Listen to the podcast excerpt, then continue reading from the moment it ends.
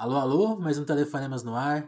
Eu sou Vinícius Félix. Telefonemas é o nosso podcast de conversa, de entrevistas. Mais conversa que entrevista, né? É, lembrando todo mundo que vocês podem ajudar a gente lá no Apoia-se. Tem assinaturas de 2, de 5 e 25 reais, nosso clube de descontos. É, quem colabora lá ajuda a manter o Telefonemas no ar. É, então, quem puder ajudar, por favor. E é isso, vamos para a conversa de hoje, uma, um papo muito especial aqui hoje, que é o Camilo Vanucci, autor da biografia da Marisa Letícia, a esposa do, presidente, do ex-presidente Lula. Um livro muito bom e importante, mas deixa, vou deixar que o Camilo se apresente e fale melhor sobre isso. Fala aí, Camilo, tudo bem? Tudo bom, Vinícius? Prazer estar aqui. É, obrigado pela oportunidade, pelo convite é, me apresentar, é isso que você quer que eu me apresente? Isso, é. Ah. A minha pergunta. Eu esqueci de fazer a minha primeira pergunta clássica, que é quem é, quem é você, né? ah, eu sou jornalista, é, moro em São Paulo, nasci em São Paulo. Eu sou pai do Daniel e da Bruna, que tem oito anos e seis anos de idade. É, eu, eu defendi esta semana passada, assim, na, na segunda-feira, dia 29 hum. de junho, é, o meu doutorado em Ciências da Comunicação. Então, eu tive essa, os últimos sete anos envolvido com um mestrado e um doutorado nessa área. É, eu sou um estudioso e um autor que costuma elaborar e escrever sobre direitos humanos. É, trabalho muito o tema da ditadura. Uhum. É, fui membro da Comissão da Verdade da Prefeitura de São Paulo, que entregou um relatório final em 2016. quero falar sobre isso depois. Eu faço uma coluna no UOL toda semana é, e tenho uma dezena de livros, mais ou menos. Eu estou com 40 anos uhum. e, e, esse último livro que você mencionou, eu publiquei em fevereiro, nos três anos da morte da Marisa Letícia, uma biografia que eu fiquei um pouco mais de dois anos fazendo, é, da ex-primeira-dama. É isso. Vamos, vamos falar um pouco sobre esse livro. É, é uma biografia sobre a Marisa e é uma biografia que foi. É, é, é curiosa a história, como você chegou nela, porque tem uma, tem uma questão quase pessoal, né, da sua parte, embora vocês não fossem exatamente próximos, né, mas você chegou, você até conta essa história no, no final ali do livro, né, que você chegou a passar uma noite ali na casa dela por conta do, trabalho do seu pai.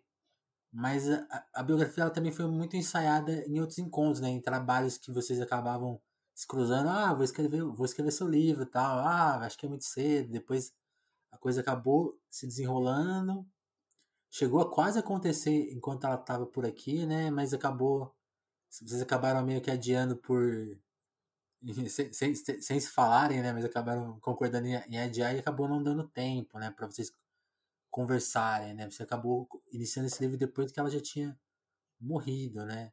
Conta um pouco sobre esse processo, Camila. Como que você chegou né, na, na, personagem, né? É curioso, é, Vinícius, porque eu, eu, fiz outras duas biografias de, de pessoas que, quando eu escrevi, tavam, estão vivas ainda, Sim. Mas, tem, mas tem 80 anos de idade. Sim. Então, eu já estava fazendo eles ali é, um acho que eu fiz tinha 75, o outro tinha 80 e pouco, quando eu fiz a biografia.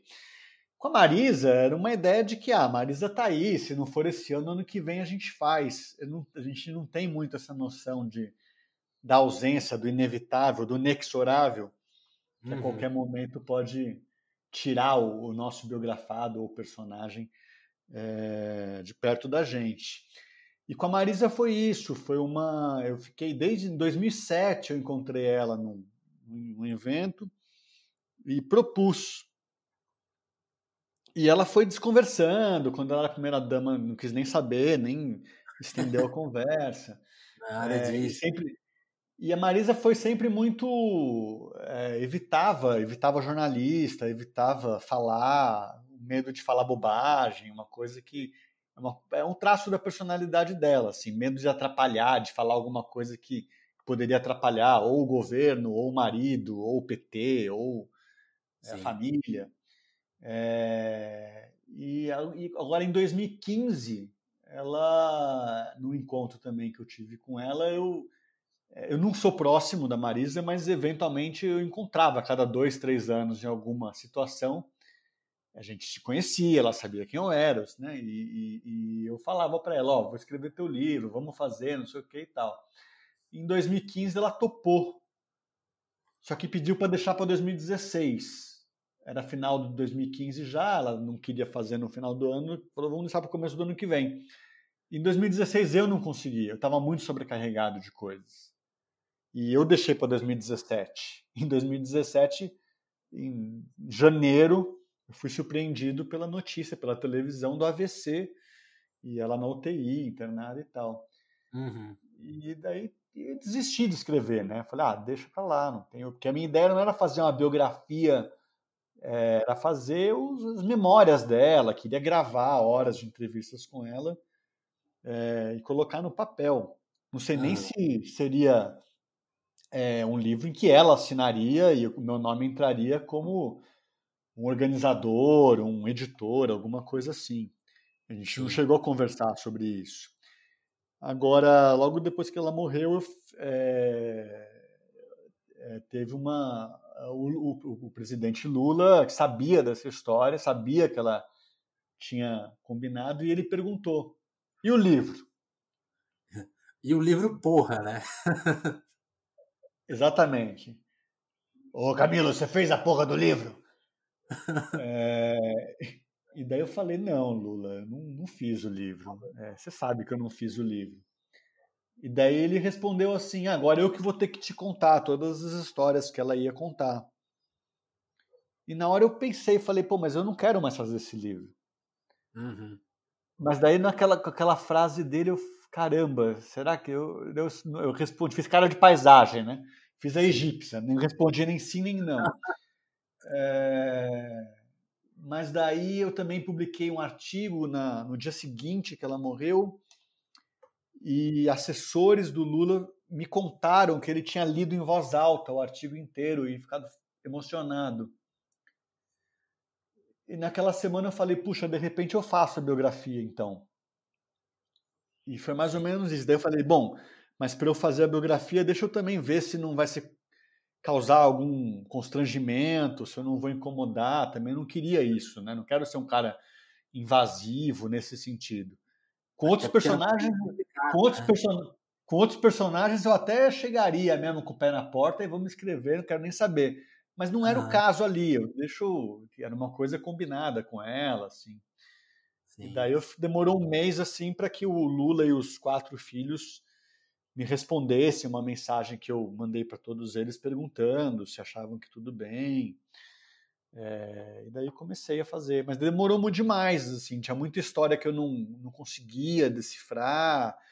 E quando eu fiz uma entrevista com o presidente Lula só, ele foi preso em seguida, e eu não sabia se eu esperava é, ou se eu continuava tocando.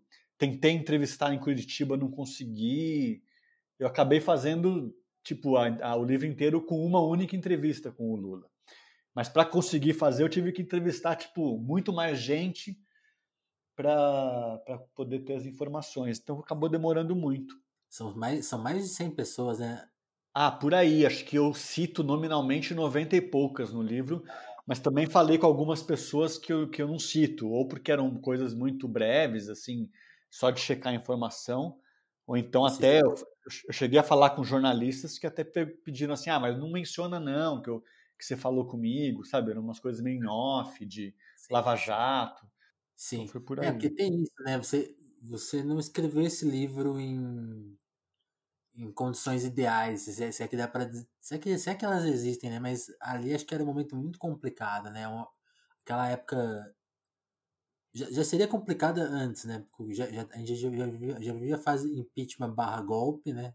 Hoje dá para chamar de golpe tranquilamente. E mas depois também, né? 2017 também era muito mais tenso ainda, né? Um ano, um ano pré-eleitoral ali, complicadíssimo, né? Parar, parar as pessoas para falar, ah, vamos falar um pouquinho sobre o passado, sendo que o, o hoje estava clamando ali, né? É, eu fiquei de 2017 e 2018 fazendo. Tem umas coisas, assim, na atividade do, do jornalista que faz biografias, que faz livro-reportagens, é que, assim, primeiro, quando a pessoa acabou de morrer, é, existe uma certa postura dos entrevistados de se intimidarem e não falar as coisas ruins do personagem, por exemplo, é, beatifica, sabe, um pouco a, a história Sim. da pessoa. Ah, a pessoa era incrível, que falta que ela faz e tudo isso. É, eu queria fazer, no meu livro eu conto, é um tipo de, de, de biografia que tenta reproduzir os episódios e reproduzir até diálogos, assim, e momentos de como é que as coisas aconteceram. E eu não queria beatificar ninguém no livro. Então, é, é, uma coisa que dá um pouco mais de trabalho também, que é você chegar com o entrevistado e falar, cara, mas me, me fala a verdade, sabe? É, ela era muito ciumenta. É, ela não podia ter participado mais, assim, dos, dos movimentos feministas dentro do PT. É, então são coisas que é uma construção que não é é, declaratório, Sim. protocolar, que eu vou lá, entrevisto uma pessoa e reproduzo o que ela falou no, na entrevista. Eu quero buscar, quero ter o contraditório, mas será que era assim mesmo? Então acabou que acabou demorando por todas essas condições também. Tinha muita coisa que só o Lula saberia e que eu queria botar no livro também. De intimidade. Eu tinha um, eu tinha um desejo que eu falava assim: é, o capítulo que eu vou contar do governo, do começo do governo, eu quero começar esse capítulo é, com a primeira noite é, do Lula presidente da República e da Marisa primeira dama, mas assim depois que eles vão para a área íntima do palácio uhum. e fecham a porta e estão só os dois ali. Como é que é essa primeira noite em que você deita a cabeça no travesseiro e, e, saca né, que desde 1980, fundação do PT, é, lembrando das três campanhas eleitorais derrotadas, com tanto de. Pois é, 22 anos depois de formar o PT e. É, o Lula foi preso no DOPS em 80, teve é, a fake news, né, que é um termo que a gente usa muito de três, quatro anos para cá, é uma constante na vida do Lula e do, e do PT desde sempre. Né? Até apartamento no Guarujá já tinha em matérias dos anos 80, de, é, dizendo que, que o Lula tinha apartamento no Guarujá, que o Lula morava no Morumbi, numa mansão, e que a casa que ele tinha em São Bernardo era de fachada. É, e daí eu queria saber daquela coisa, assim, de como primeira noite. Não consegui falar com o Lula sobre essa primeira noite na campanha, é, depois da, da, da, posse, e já não tinha mais a Marisa para perguntar, né? E até é. hoje eu tenho uma dúvida que eu não consegui resolver no livro também, que é curiosa, pode parecer boba, mas para mim era uma coisa, puta, que eu quero muito descobrir. A Marisa organizava todo ano uma festa junina. Uhum. Todo ano, todo ano. É, aqui em São Bernardo, antes de ser de, de Lula ser eleito presidente, num pequeno sítio que eles, que eles têm aqui é, na represa Billings, aqui no, em São Bernardo. É, lá em São Bernardo, né? Eu estou em São Paulo, mas lá em São Bernardo. É, e eu sabia que algumas pessoas me falaram que era uma promessa dela fazer todo ano a festa junina. E eu não consegui resolver que promessa que era essa. Assim, que, que, qual foi a, a graça alcançada? O que, que é que ela promet... que, que ela pediu? Que, como é que foi essa história de que né, promessa geralmente é uma coisa que você pede algo e fala, em troca eu vou fazer todo uhum. ano uma, uma festa junina. E até hoje eu falei assim, ainda vou descobrir, ainda vai ter alguém na família que vai conseguir me contar o que, que era essa promessa, que vai saber. E numa possível nova edição eu quero incorporar isso no livro. Sim. Não, Parece, é o que você falou, né? Parece simples, mas pode ser uma baita história, né? É isso. E, e, e o livro tem isso, acho assim, quem tá talvez acostumado a ler biografias de personagens. É, é, se, bem, é, se, bem, se bem que no Brasil a gente tem grandes autores, né? O Lira Neto, o Fernando Moraes, que conseguem dar quase o, o tom de romance, né, pro livro. É tudo, é tudo checado, tudo verdadeiro, mas a maneira que é escrita é quase romanceada, né? Pela, pela, pelo tanto de detalhes, pela maneira que. E o seu livro consegue reproduzir um pouco isso, né? Quem, por exemplo, quem lê o primeiro capítulo, sim, você tá. É, é, começa ali com. Você falou da prisão dos anos do, do, de 80, né? Depois vai ter o julgamento em Brasília e, e o livro abre ali, né? E, e, a gente tem uma descrição muito assim, quase passo a passo do que foi aquele dia, chegar, pegar, pegar o ônibus, sair de São Bernardo, ir até Ribeirão, depois ir até Brasília, e todos os detalhes, a falta dos ternos. E acho que é, ali tem uma cena que já dá um pouco do, do tom do livro, que é você vai escrevendo o pensamento da Marisa, né? A Marisa vai andando por Brasília, porque o, o Frei Beto promove uma, um passeio pela cidade ali antes do julgamento e, e, ela vai, e ela vai confrontando com as mansões, com aquela imponência da cidade, até a imponência do, do palácio. Fala, isso aqui não. Primeiro, isso aqui não é pra gente, né? Ela, ela até chega a falar uma, frase assim: a gente sempre vai ser perseguido. Que eu acho que é uma frase carregada de significados, né? Tipo, que até, até se, estendem, se estendem antes e depois do poder, né? E, mas também tem até, e tem até essa reflexão dela, tipo, não, alguém, alguém brinca, né? Ah, imagina o Lula aqui presidente, hein, Marisela? Tá, se, se, se, se, isso acontecer, não vai ser aqui que a gente vai morar, né? Escreve um pouco esse primeiro capítulo, assim, e até como você conseguiu essa riqueza de detalhes, porque aí acho que vai, vai falar muito sobre a sua, a sua pesquisa e o tipo de livro né, que você buscou fazer, né? Ah, mas você contou quase tudo. Mas é isso aí, assim, o, o Fernando Moraes é uma referência, o Lira Neto, que você falou também.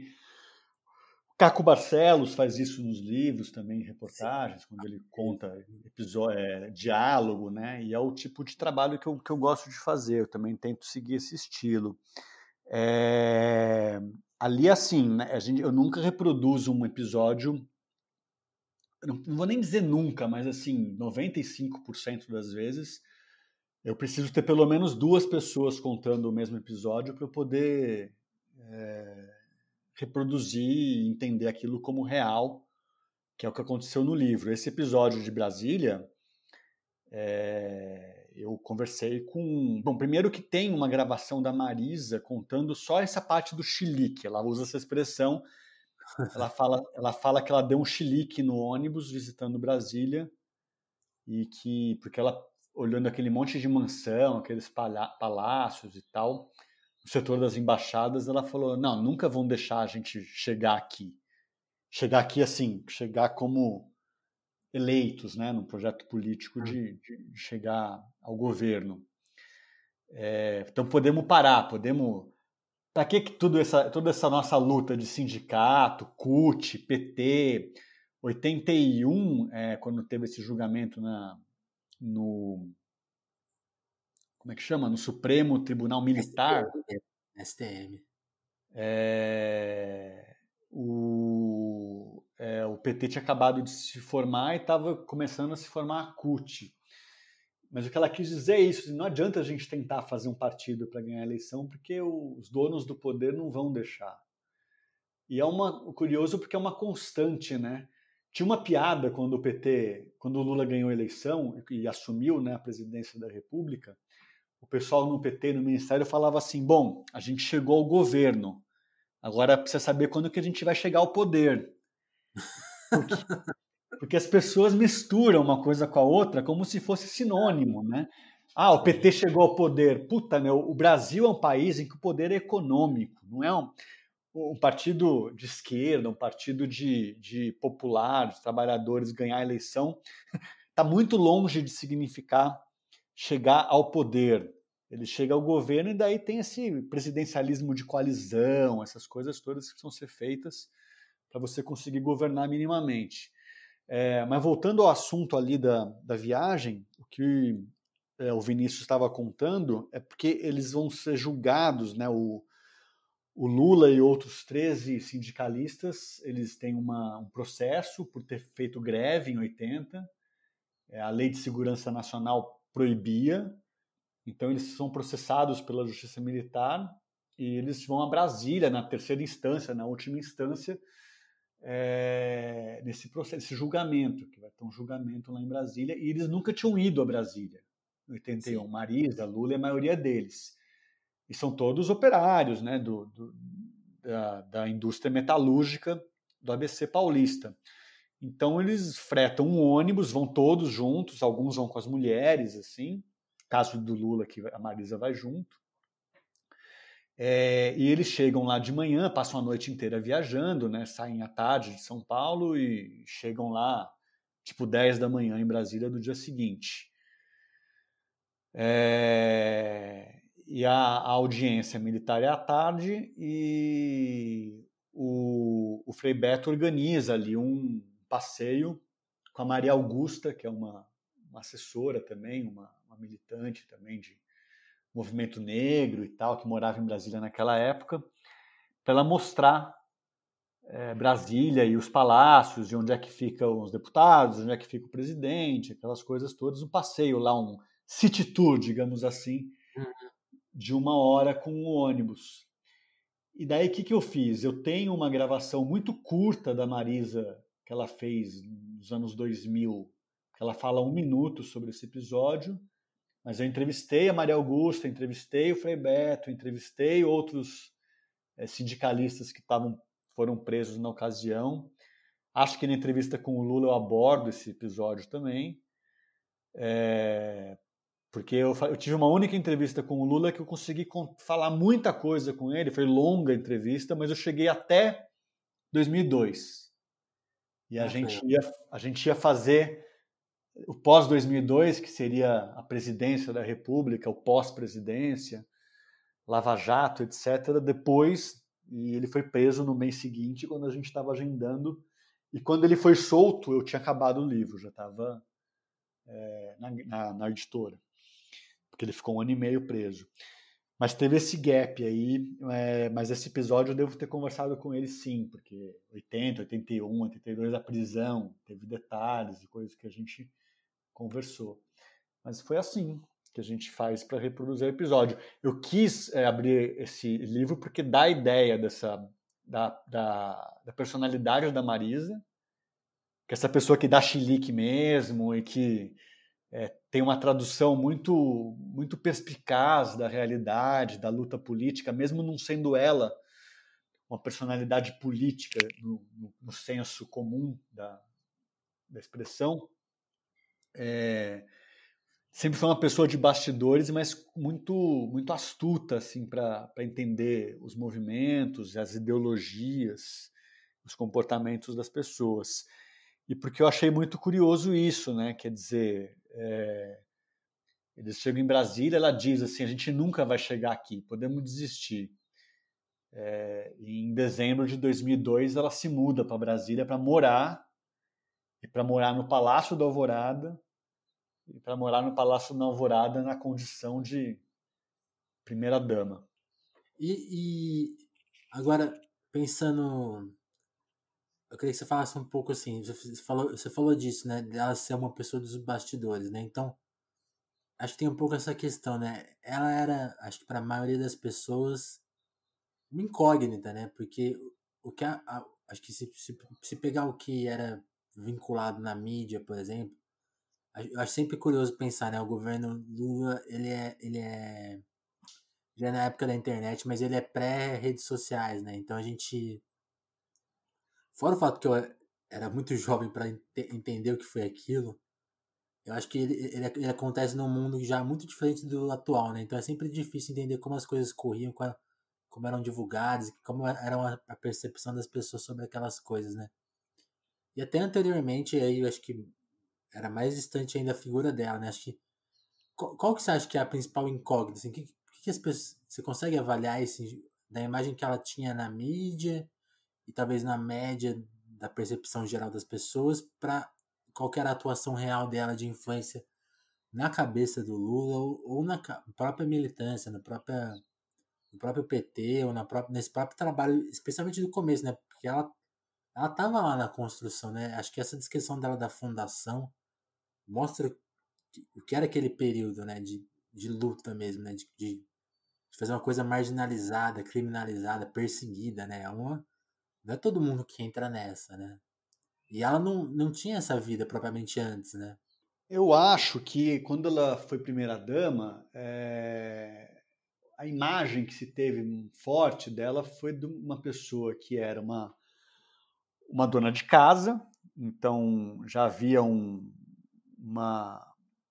É, era o, o operário é, pobre, iletrado, é, metalúrgico, e uma dona de casa de classe média baixa, também que, que não, não teve, não fez ensino médio, não fez faculdade, e muito uma ideia de que era uma pessoa desocupada, assim, não fazia nada, não tinha um, um, trabalho, também não era uma pessoa dentro do PT que se envolvia, e acho que, que se envolvia assim, não tinha uma militância política, digamos, não era uma Marta Suplicy, por exemplo, que era uma, um quadro do PT naquela época, candidata, que era também tinha as pessoas tinham, tinham sabiam que ela e lembravam muito dela como a mulher do Eduardo Suplicy, mas ela era uma intelectual, tinha programa em televisão e era uma, um quadro dentro do PT muito conhecido. Uhum. E Marisa sempre teve esse papel de bastidores, assim, ela era militante, ela fazia é, camisetas, ela cuidava da, dos eventos do PT nos bastidores e organização e vendia broche, camiseta, esse tipo de coisa para bancar o PT no comecinho, né, que o PT surgiu em 80, partido que precisava bancar até o dinheiro para fazer, para participar de congresso regional, para poder ir para o interior, esse tipo de coisa.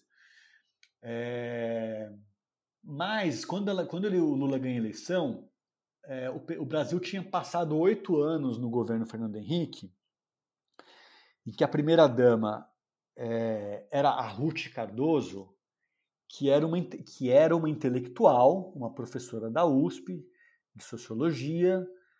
É, então, foram oito anos em que as pessoas, quando chegou a, a, a Marisa, faziam uma comparação, mesmo que fosse intuitiva, inconsciente, inevitável, e nessa comparação o resultado era preconceituoso em relação a Marisa, porque a gente acabou de deixar de ter uma primeira-dama intelectual, autora de livros, professora, é, envolvida em, em, é, em trabalhos é, sociais. É, e a Marisa era essa pessoa que cuidava dos quatro filhos que ela tinha, cuidava do marido, tinha uma atividade predominante de, de primeira de, de dona de casa mesmo. É, e muito importante, assim, tanto nos bastidores como uma pessoa com quem o Lula sempre conversou e, que fazia um aconselhamento intuitivo, informal, é, até das decisões, das estratégias e das políticas públicas que vão ser feitas. É, mas e, e, também dentro do PT é uma pessoa importante, mas sem essa participação para a sociedade. Então ela não tinha esse, esse reconhecimento. E ao longo da campanha eleitoral, ela sempre tinha sido uma pessoa muito ausente das campanhas anteriores, assim, de aparecer na televisão, de dar entrevista, aparecer em, é, no programa eleitoral do partido. É, ela nunca fez isso. E na campanha de 2002, houve uma decisão de colocá-la.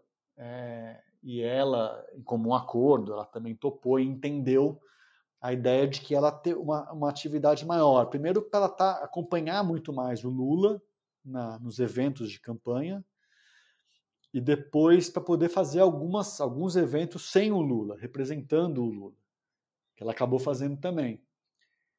E aí, como aconteceu com o próprio Lula, muda guarda-roupa, muda penteado, e essas coisas, é, de novo, num país em que o poder político não é o poder econômico necessariamente, é, a, a mídia acaba sendo, os meios de comunicação acabam. Hã? Vira pedra para os outros atirarem, né? Atira pedra, uma coisa que é, não havia esse mesmo olhar sobre. Ninguém ia dizer que a Ruth Cardoso tinha trocado o cabelo, o penteado ou a roupa. Mas com a Marisa falavam, ah, ela mexeu, agora ela usa um terninho de tal estilista. É, como aconteceu com o Lula também. Agora ele tem ternos do Ricardo Almeida, Menegildo Zena, sei lá como é quem que eram. Agora eu não lembro os nomes dos, dos, dos estilistas que desenhavam os ternos que, que o Lula passou a usar.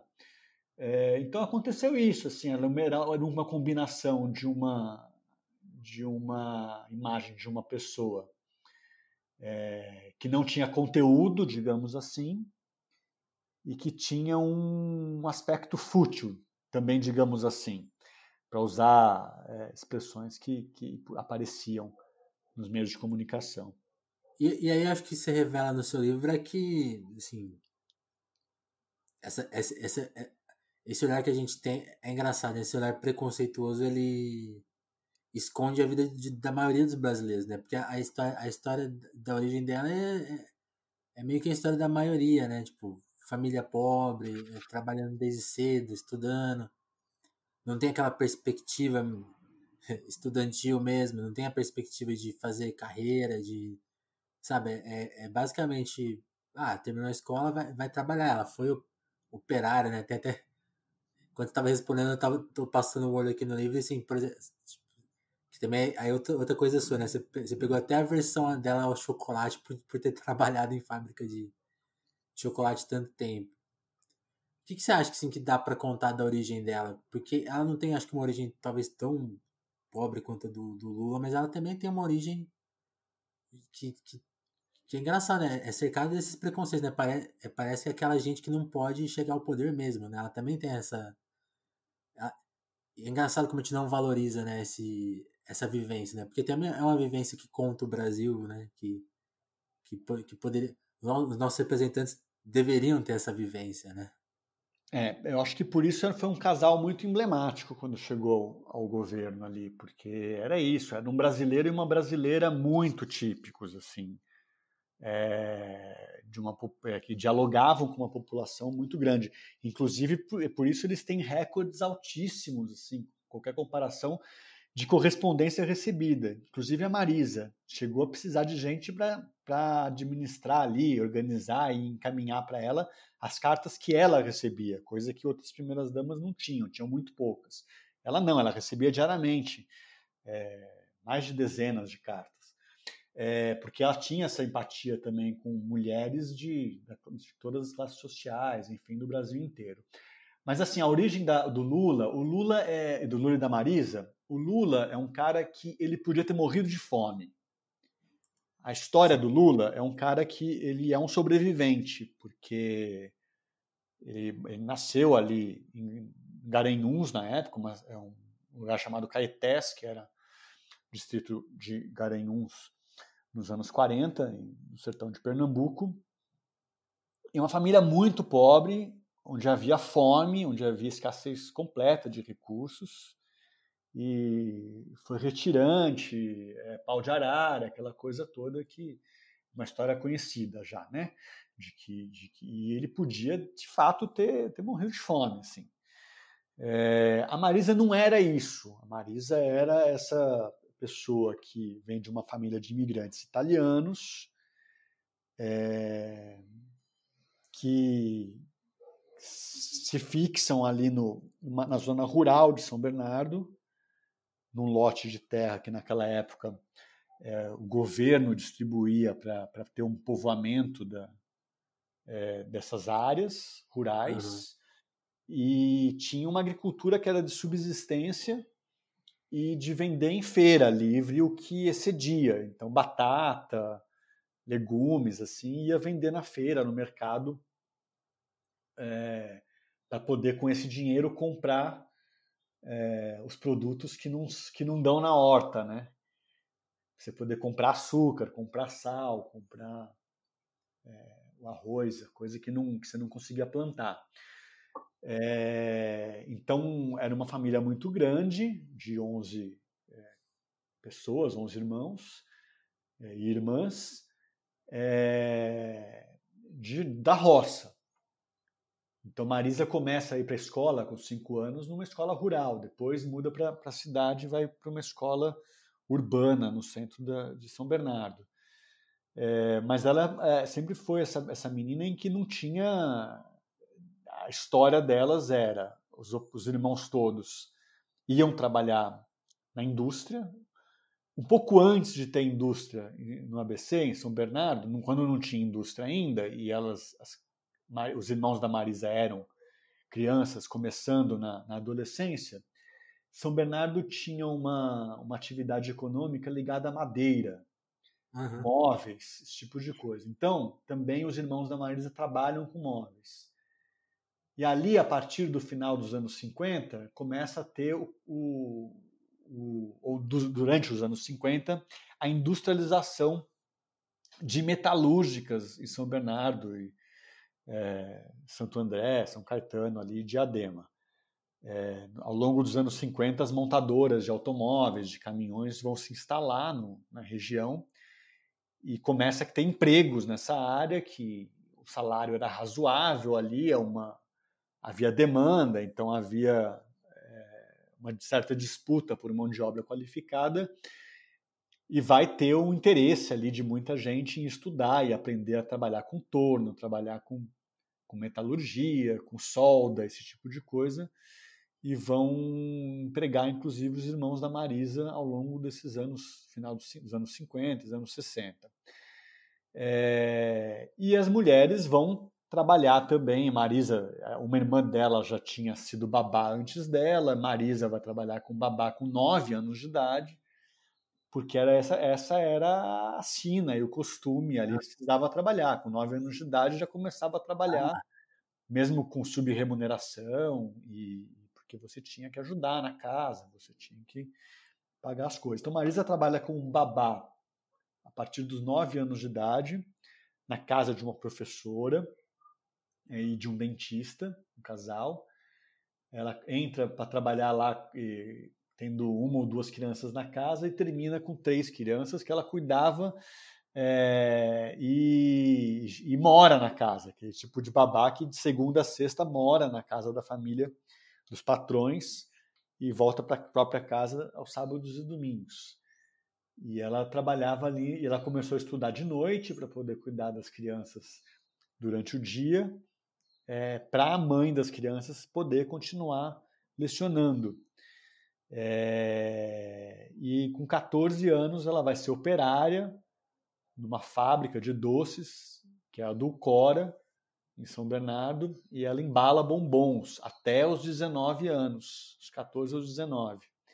Com 19 que ela sai da fábrica, porque ela casa, engravida, é, e ao se casar já tem esse, essa perspectiva de que, pelo menos né, no final da gravidez e para cuidar do, do filho que viria, dela não mais ser operária nesse período.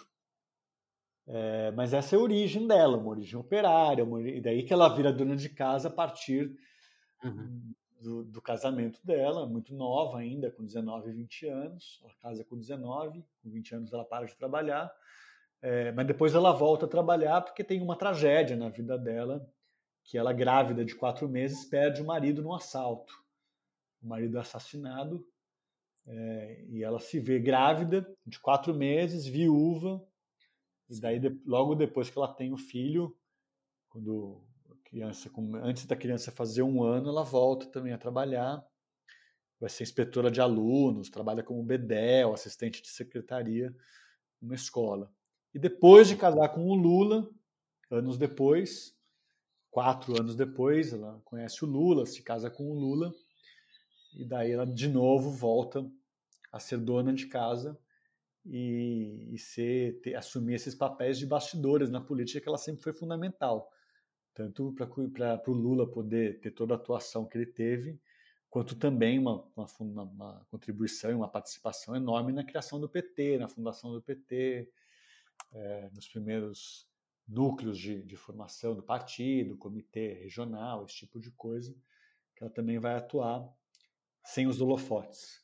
E aí, Camilo, uma coisa que eu queria saber. O livro, no livro você opta em, em contar a história de uma forma, pelo que eu senti, não cronológica, né? Assim, ela o primeiro capítulo começa nos anos 80 e depois você conta a forma, é, o, o casal, o encontro do casal, né?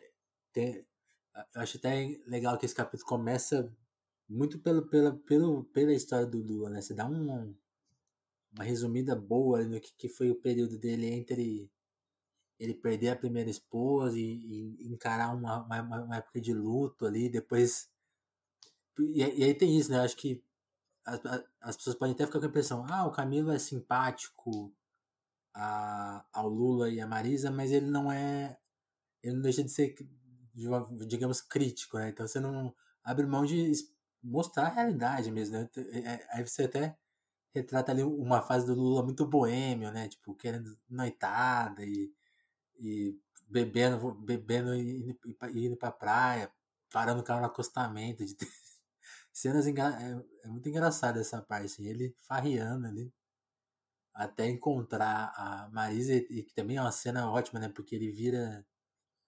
Isso é uma, isso é uma, é é uma coisa que eu preciso elogiar no livro. Você, ao mesmo tempo, por exemplo, ao mesmo tempo que você conta como o sindicato foi crescendo, né, e foi ganhando novas demandas, né, a, a, as demandas do sindicato elas vão mudando, né, porque depois de 10 anos ali, mais ou menos, né, estabelecido, começa a ter os primeiros aposentados, né, então você precisa ter um setor da previdência. Ao mesmo tempo que se você conta isso, aí você está mostrando como o sindicato precisou se transformar, como aquilo ali também foi feito só para poder abrigar, dar um cargo ao Lula, porque ele ele estava numa nova posição e precisava ser remanejado, ele precisava de cuidar de uma área e meio que aproveitaram as duas coisas para resolver os dois problemas ao mesmo tempo, né?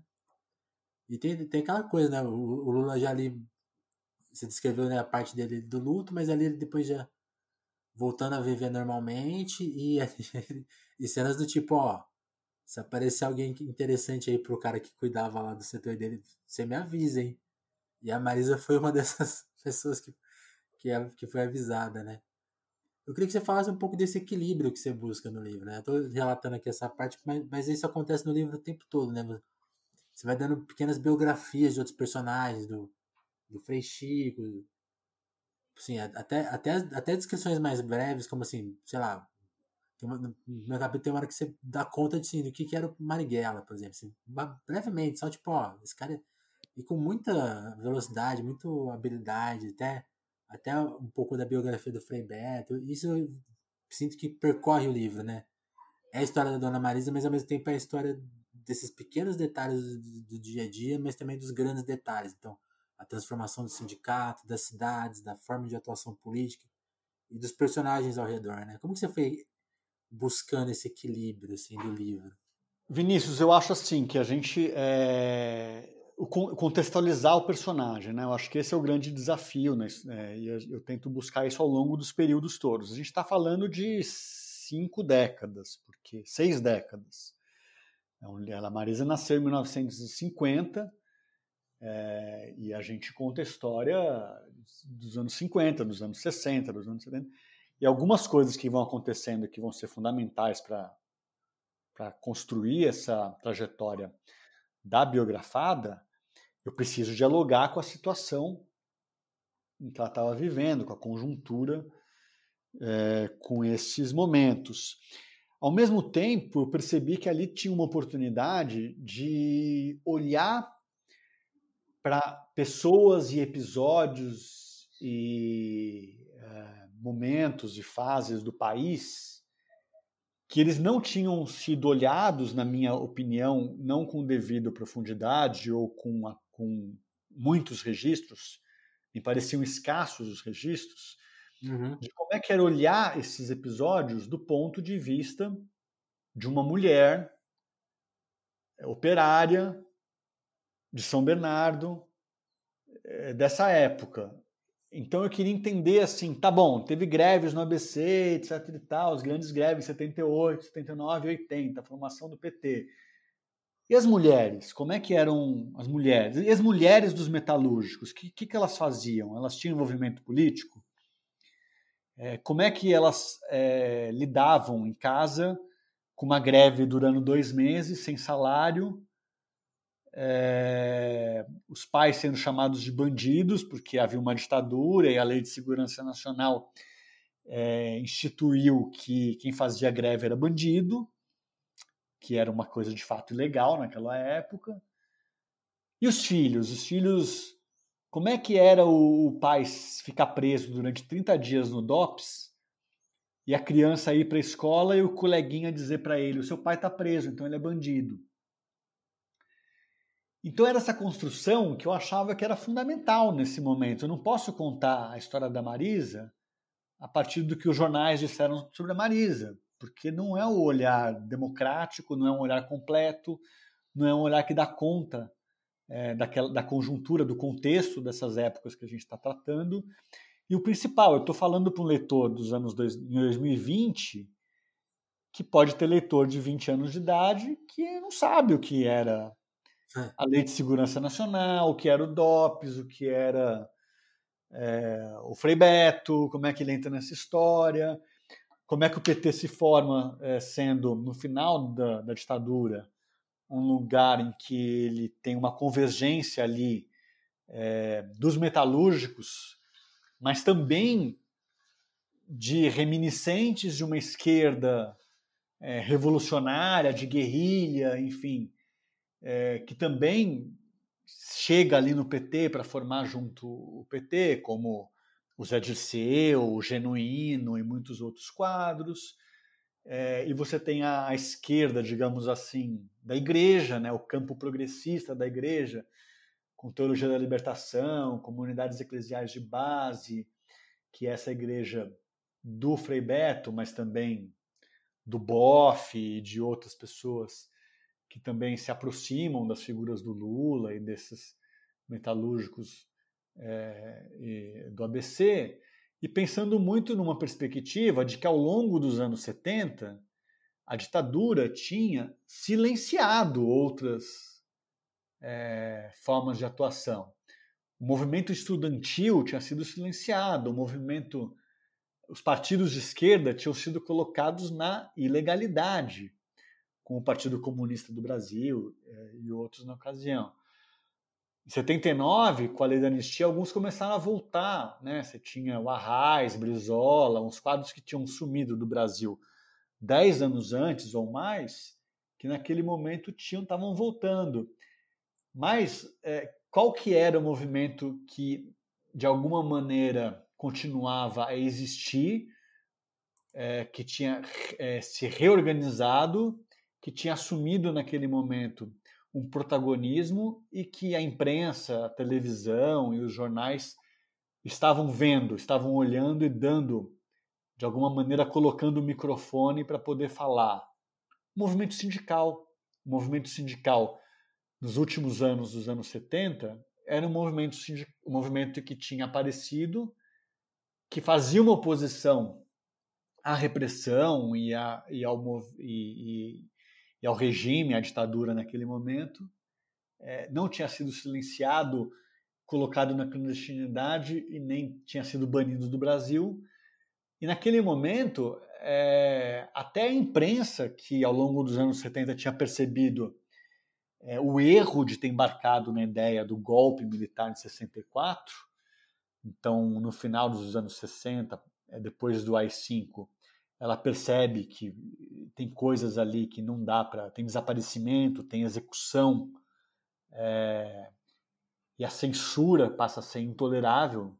Em 68, ela é oficializada a censura aos meios de comunicação, e aí até é, é, órgãos que tinham apoiado o golpe, como o Estado de São Paulo e a Folha de São Paulo, é, passam a começar de alguma forma a fazer oposição. O Estado de São Paulo começa a publicar aquelas receitas de bolo é, no Jornal da Tarde e os poemas dos Lusíadas, do Camões, no, estado, no Estadão, é, em todos os locais do jornal em que havia uma reportagem prevista é, e censurada. É, ao longo dos anos 70, isso acontece, uma disputa cotidiana, e no final dos anos 70, é, o próprio muitos meios de comunicação acabam embarcando na ideia de que é importante dar voz a esse movimento sindical que está fazendo oposição, está arejando e, e, e renovando o movimento sindical áulico, é, chapa branca que, que, predominava em São Paulo e no ABC no, até o final dos anos 70, e isso começa a dar vazão a esse sindicalismo. Então eu queria contar para o leitor que não é um leitor que viveu ou que tem uma familiaridade ou que estudou esse período, o que, que era isso? Quer dizer, quem é o Lula, quem é a Marisa, de onde que eles surgem e como que eles surgem?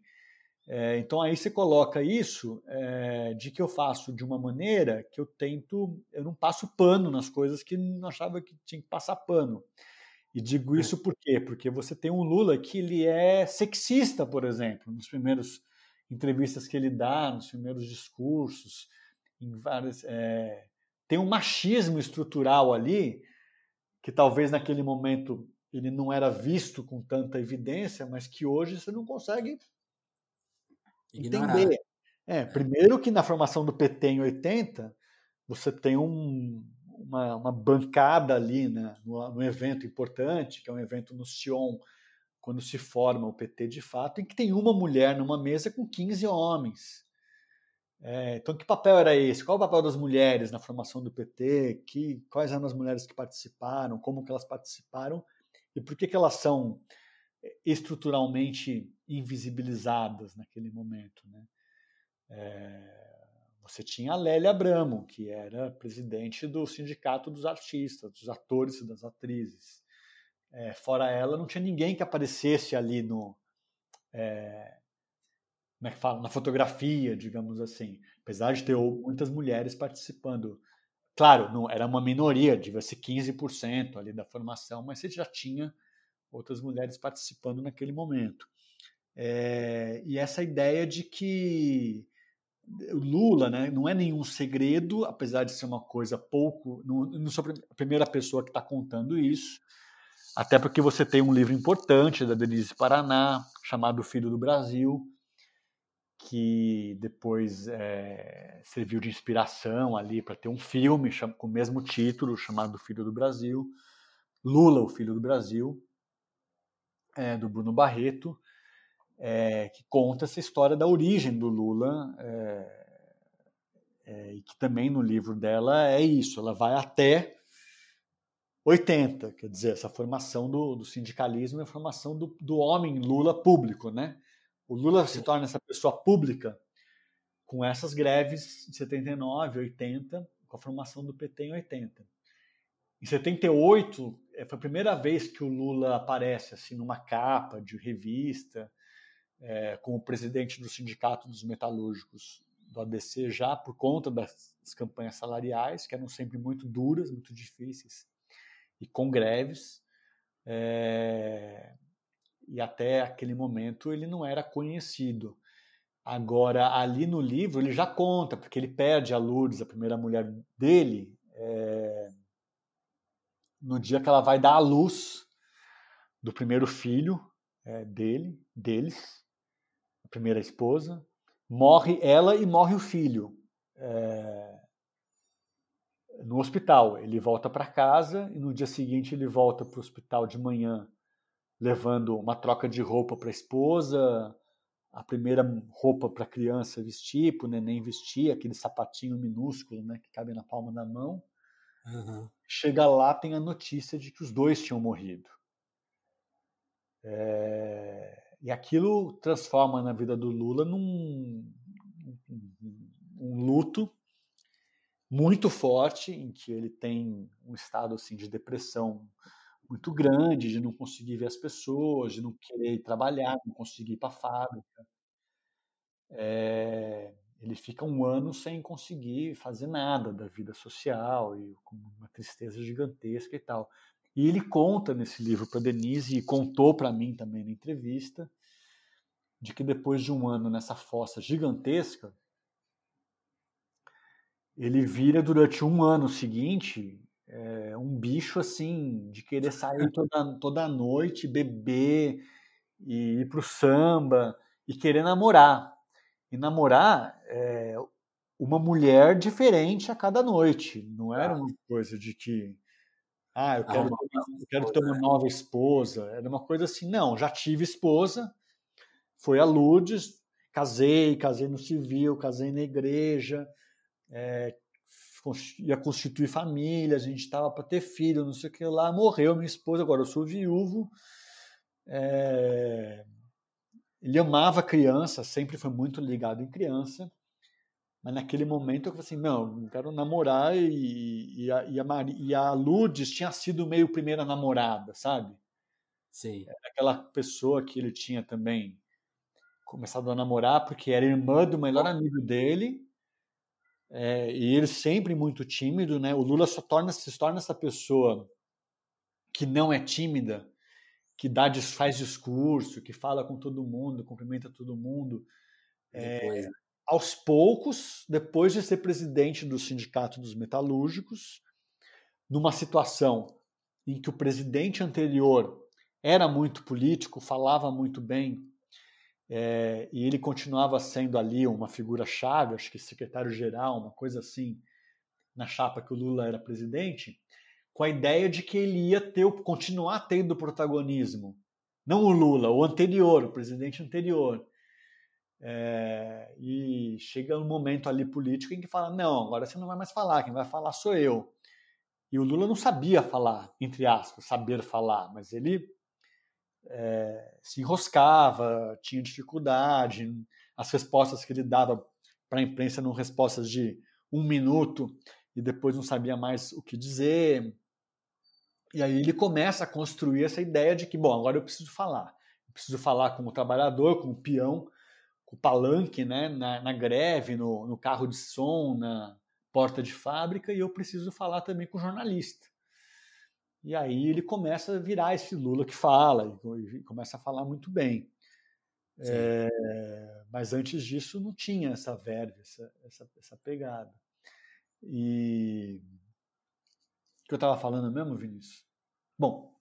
Não, mas. Me atrapalhei aqui. Aqui no telefone, no telefone a gente permite, né? As, as perguntas são cumpridas e as respostas podem ser muito cumpridas e até chegarem nesse ponto que a gente esquece do que estava falando. Mas sabe um aspecto que, que acho que tem a ver com isso que você falou, da coisa do machismo estrutural, que, que é uma coisa que você se atentou, né? Até no final do livro você fala isso, né? Tipo assim, talvez o ideal seria esse livro ser escrito por uma, por uma mulher justamente para conseguir captar isso, né? Porque mesmo você estando atento a esse problema, você poderia deixar escapar, né? Você tá, você tá, você está se pondo no lugar dela e percebendo alguns problemas ali, mas obviamente não é a totalidade, né? Mas o livro é, é muito feliz em contar, por exemplo, assim, ali na ascensão, nessa ascensão justamente dos anos 70 e 80 dele, né? Quando ele deixa de ser o cara tímido e vira o personagem político que que começa a dar muita entrevista, tem, começa a estar muito ocupado, né? começa a viajar, vai para o Japão, vai, vai ser capa de revista, vai, vai, vai fazer participação na televisão. E, e aí é isso, né? até, até pela toda a atuação política, ele, ele tá distante do nascimento dos, dos filhos, né? Ele nunca tá. Pelo menos eu, eu, li aqui dois nascimentos, assim, tipo, ele não. Ele não tava lá no dia, na hora, né? Isso é um detalhe importante, né? Tem uma coisa que a Marisa também fala, assim, que o Lula foi preso, aí vai um monte de sindicalistas lá para casa dela, o filho dela tá com febre, mas ninguém vai na farmácia, né?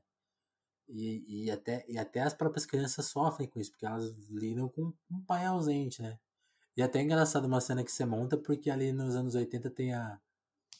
Tem a. a acho que é uma novela ou minissérie, né? Da, com a Regina Duarte, veja só, né? Que tem uma mulher feminista, que tem toda uma, toda uma quebra de parâmetro, e a casa do, do de um, daquele líder era a casa mais tradicional e com as barreiras mais tradicionais, né?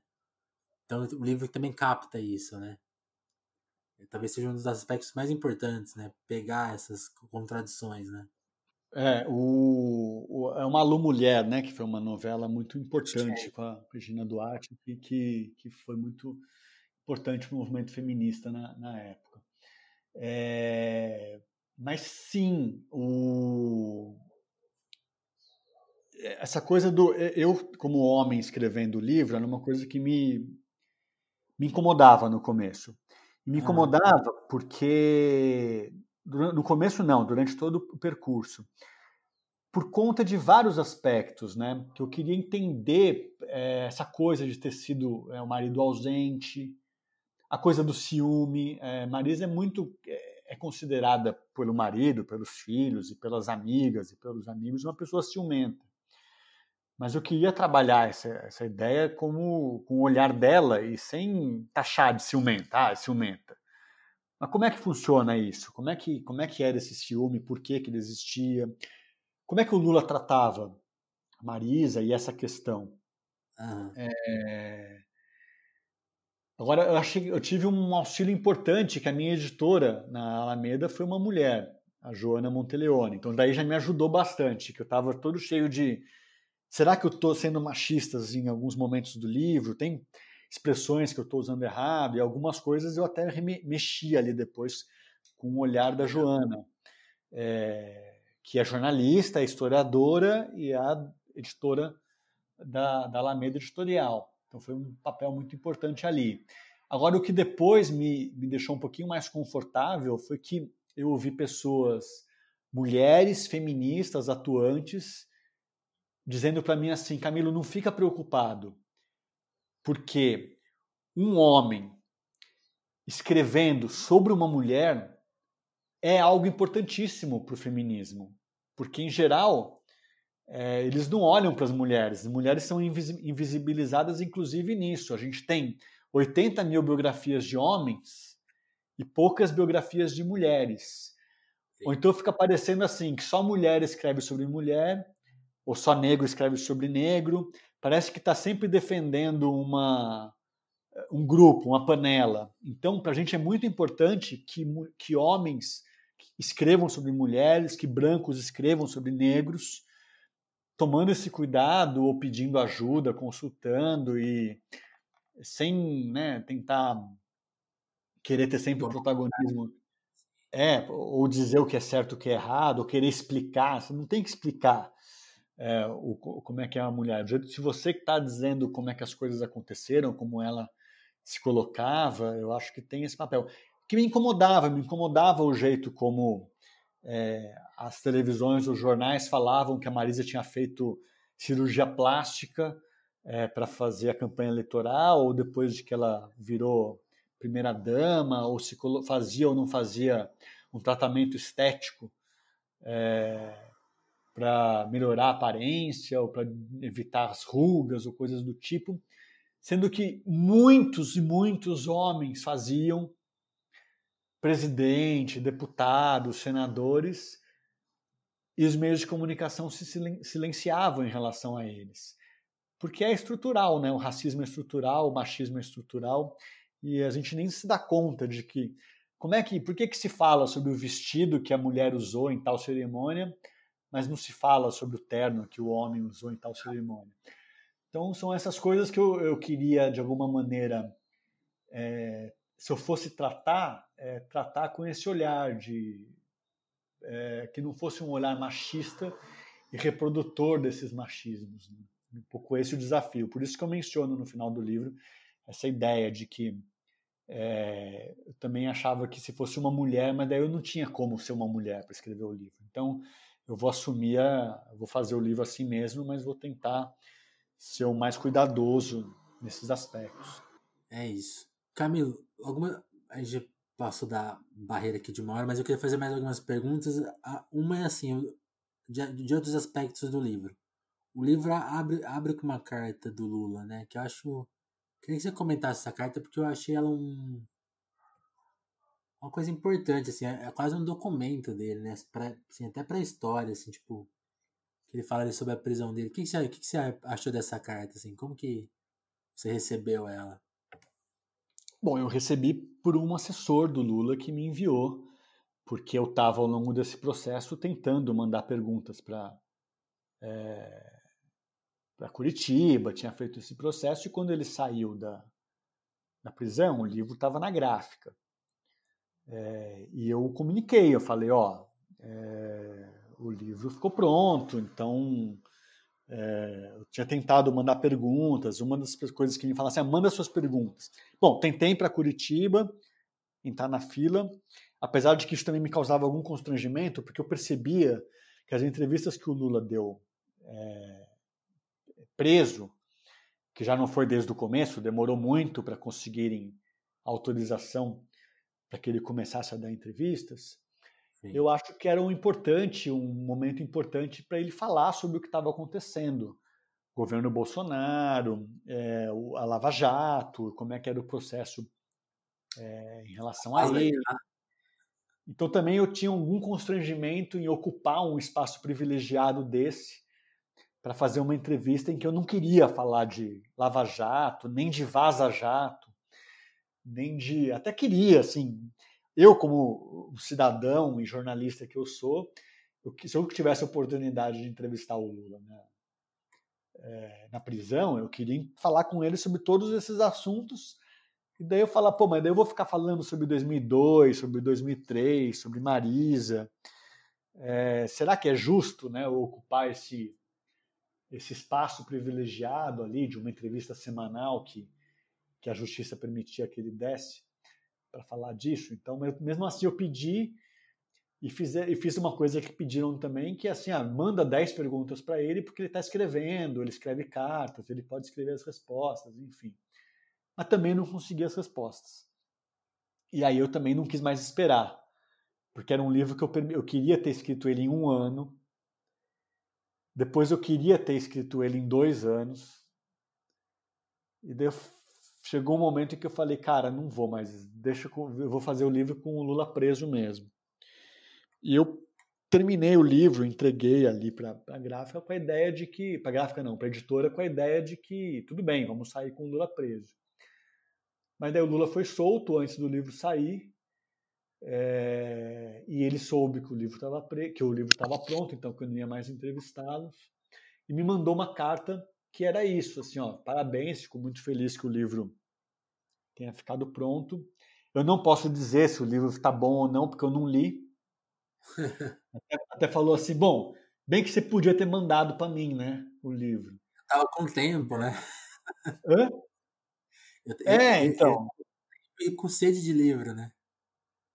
É, mas daí foi uma coisa que desde o começo, quando eu falei para ele e para os filhos lá sobre a ideia de, do livro, eu falei assim: olha, é um livro que não vai ser uma biografia autorizada. É, vocês não vão ler o livro antes de eu publicar o livro.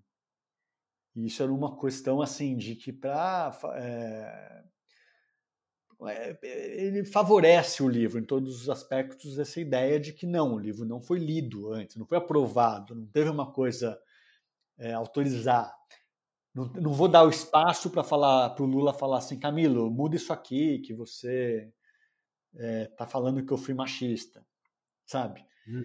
É, então eu não quero. Então eu falei, olha, eu não, não vou não vou te dar o livro antes da publicação.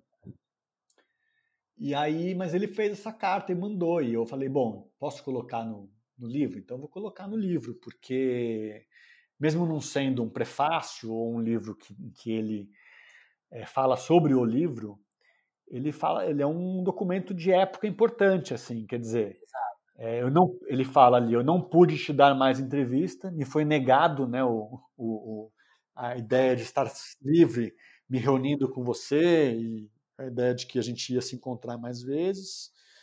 É, ao mesmo tempo, ele coloca ali, ó, espero que você tenha feito, um livro desse tenha feito jus à memória da Marisa, porque Marisa também foi vítima de preconceito, foi silenciada, é, tudo isso, né? E, e, a ideia do Lula, que é muito clara, o Lula responde, o Lula fala isso algumas vezes, ele tem convicção de que o processo político, a perseguição de que ele e a família sofreram, abreviaram a vida da Marisa. É, Marisa ela tem, ela é vítima de um AVC porque ela tem um aneurisma por, muito por conta de uma situação de perseguição muito forte, muito intensa, de que podia o tempo todo ser preso ou um telefonema ser vazado, uma, né, uma conversa íntima ir para o Jornal Nacional, aquela coisa toda que aconteceu no último ano de vida da Marisa. e com agravantes assim de que Marisa tem a vida inteira ela teve todo o cuidado é, para que ela não atrapalhasse ou para ela não, não ter é, uma participação ali na é, numa possível criminalização do Lula ou do PT e o que estava acontecendo no último ano era exatamente isso de que é, uma gravação da Marisa no telefone estava sendo explorada é, na mídia é, para deturpar a família ou colocar ela como uma pessoa imoral, é, colocar ela contra é, parte da sociedade ou vice-versa, né? colocar parte da sociedade contra ela.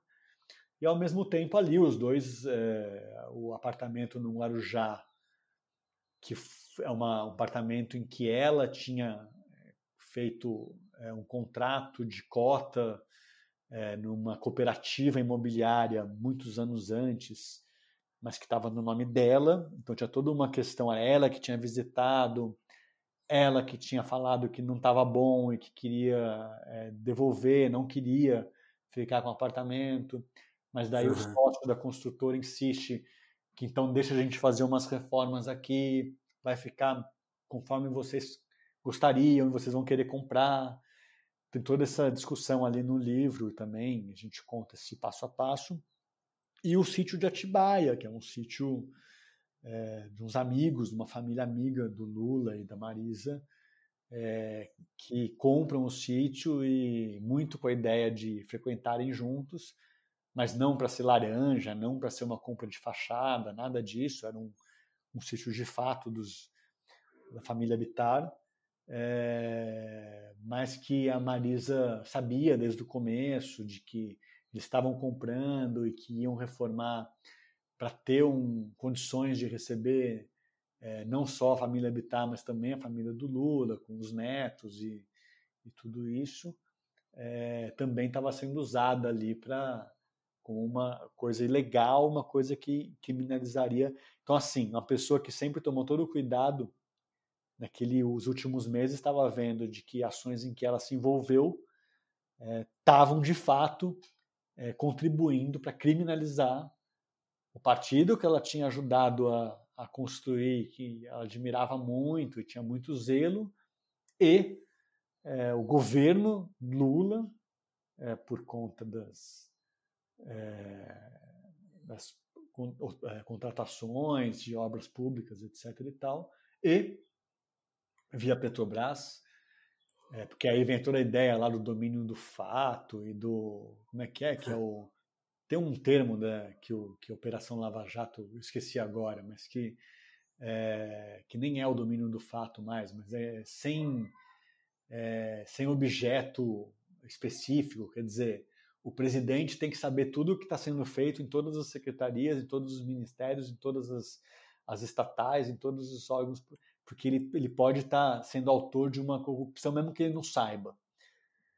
É, daí, e, e, daí o, a Marisa via isso, que de repente é, ela, o marido dela pode ir para prisão por conta de uma coisa que ela, é, sem nenhuma má fé, sem nenhum, nenhuma corrupção envolvida, sem nenhum crime, é, tomou parte anos antes. E daí isso, isso foi essa reta final aí do. do ah, você estava perguntando da carta.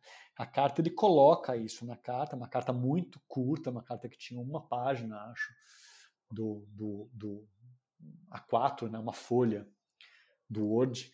É, e daí eu tinha um prefácio escrito pelo Fernando Moraes, e a gente acaba colocando as duas coisas ali. É uma carta que ela é meio que de apresentação, mas com essa ideia de que é uma pessoa que não leu o livro escrevendo. Sim, sim. E, e é, eu, gostei disso, porque ela dá esse esse tom, acho que ele, ele dá uma, em alguma medida, embora não tenha lido o livro, a importância do livro, né? Tipo assim, ó, olha as circunstâncias que, que esse livro foi feito, né? Porque além das circunstâncias do, do, deles não terem essa participação de influenciar no que você escreveu, né? Como eu falei lá no começo, você é simpático a eles, mas não é não, não é uma obra de, da família, né? Eles colaboraram na medida de dar entrevistas, de, eles não, não colocaram a mão em, mais, em, nada além disso, né? Mas também dá, dá essa medida do contexto que o livro foi feito. Porque, e é isso que eu queria que você comentasse agora, porque como que é escrever o livro? Sim, pelo que está escrito no livro, eu imagino que ele, a, a sua pesquisa que está nele vai muito além dos dois anos, porque tem essa questão do, da riqueza de detalhes, né? Mas como que é, você, foi, você, foi você escrever um livro que fala tanto sobre esse período da ditadura e até todo, todas essas semelhanças que não, não se deixam, né? O, o, o julgamento que já estava com, com, a decisão pronta lá, aquele, aquele julgamento não de 2017, 18, mas o julgamento lá de 1981, né? Então todas essas cenas que se repetem, você até comentou um pouco sobre isso no começo da entrevista, mas eu queria saber como que era você estar tá ali escrevendo esse, esse livro nesse dia a dia e vendo várias coisas se repetirem assim e você foi sacando tipo, não esse, esse, livro faz parte do hoje né? Ele tá ele é importante agora né ele dialoga muito né? Porque é, primeiro que tem muitas semelhanças né? O golpe os dois golpes digamos assim. Uhum. é, eu chegava momentos em que eu tinha que falar sobre o, o, golpe de 64 e eu tinha que especificar que era o golpe de 64 que eu estava falando, porque o golpe de 2016 estava estava muito evidente no, né, no noticiário, né, no, no que a gente estava vendo, né. É, o que eu pensei muito nesse processo foi que, pô, eu escrevi esse livro, né, o livro inteiro praticamente foi escrito com Lula preso. Mas era muito essa ideia do Lula, da pessoa do Lula e da família do Lula, com essas dimensões históricas e de que era muito aquela ideia da Marisa de abrir o livro, né? Quer dizer, ninguém é, sai ali do sertão de Pernambuco é, sobrevivendo a uma sede, a uma fome, a uma seca a uma situação que foi construída para que a pessoa morresse, é, sobrevive e se torna um líder popular como o Lula se tornou, e esse presidente que até hoje é o mais popular, o que saiu com a maior aprovação da, da história da, do Brasil, é, impunemente é, e essa coisa que eu fiquei pensando, assim, essa coisa da história cíclica, né? A gente está vivendo e estava vivendo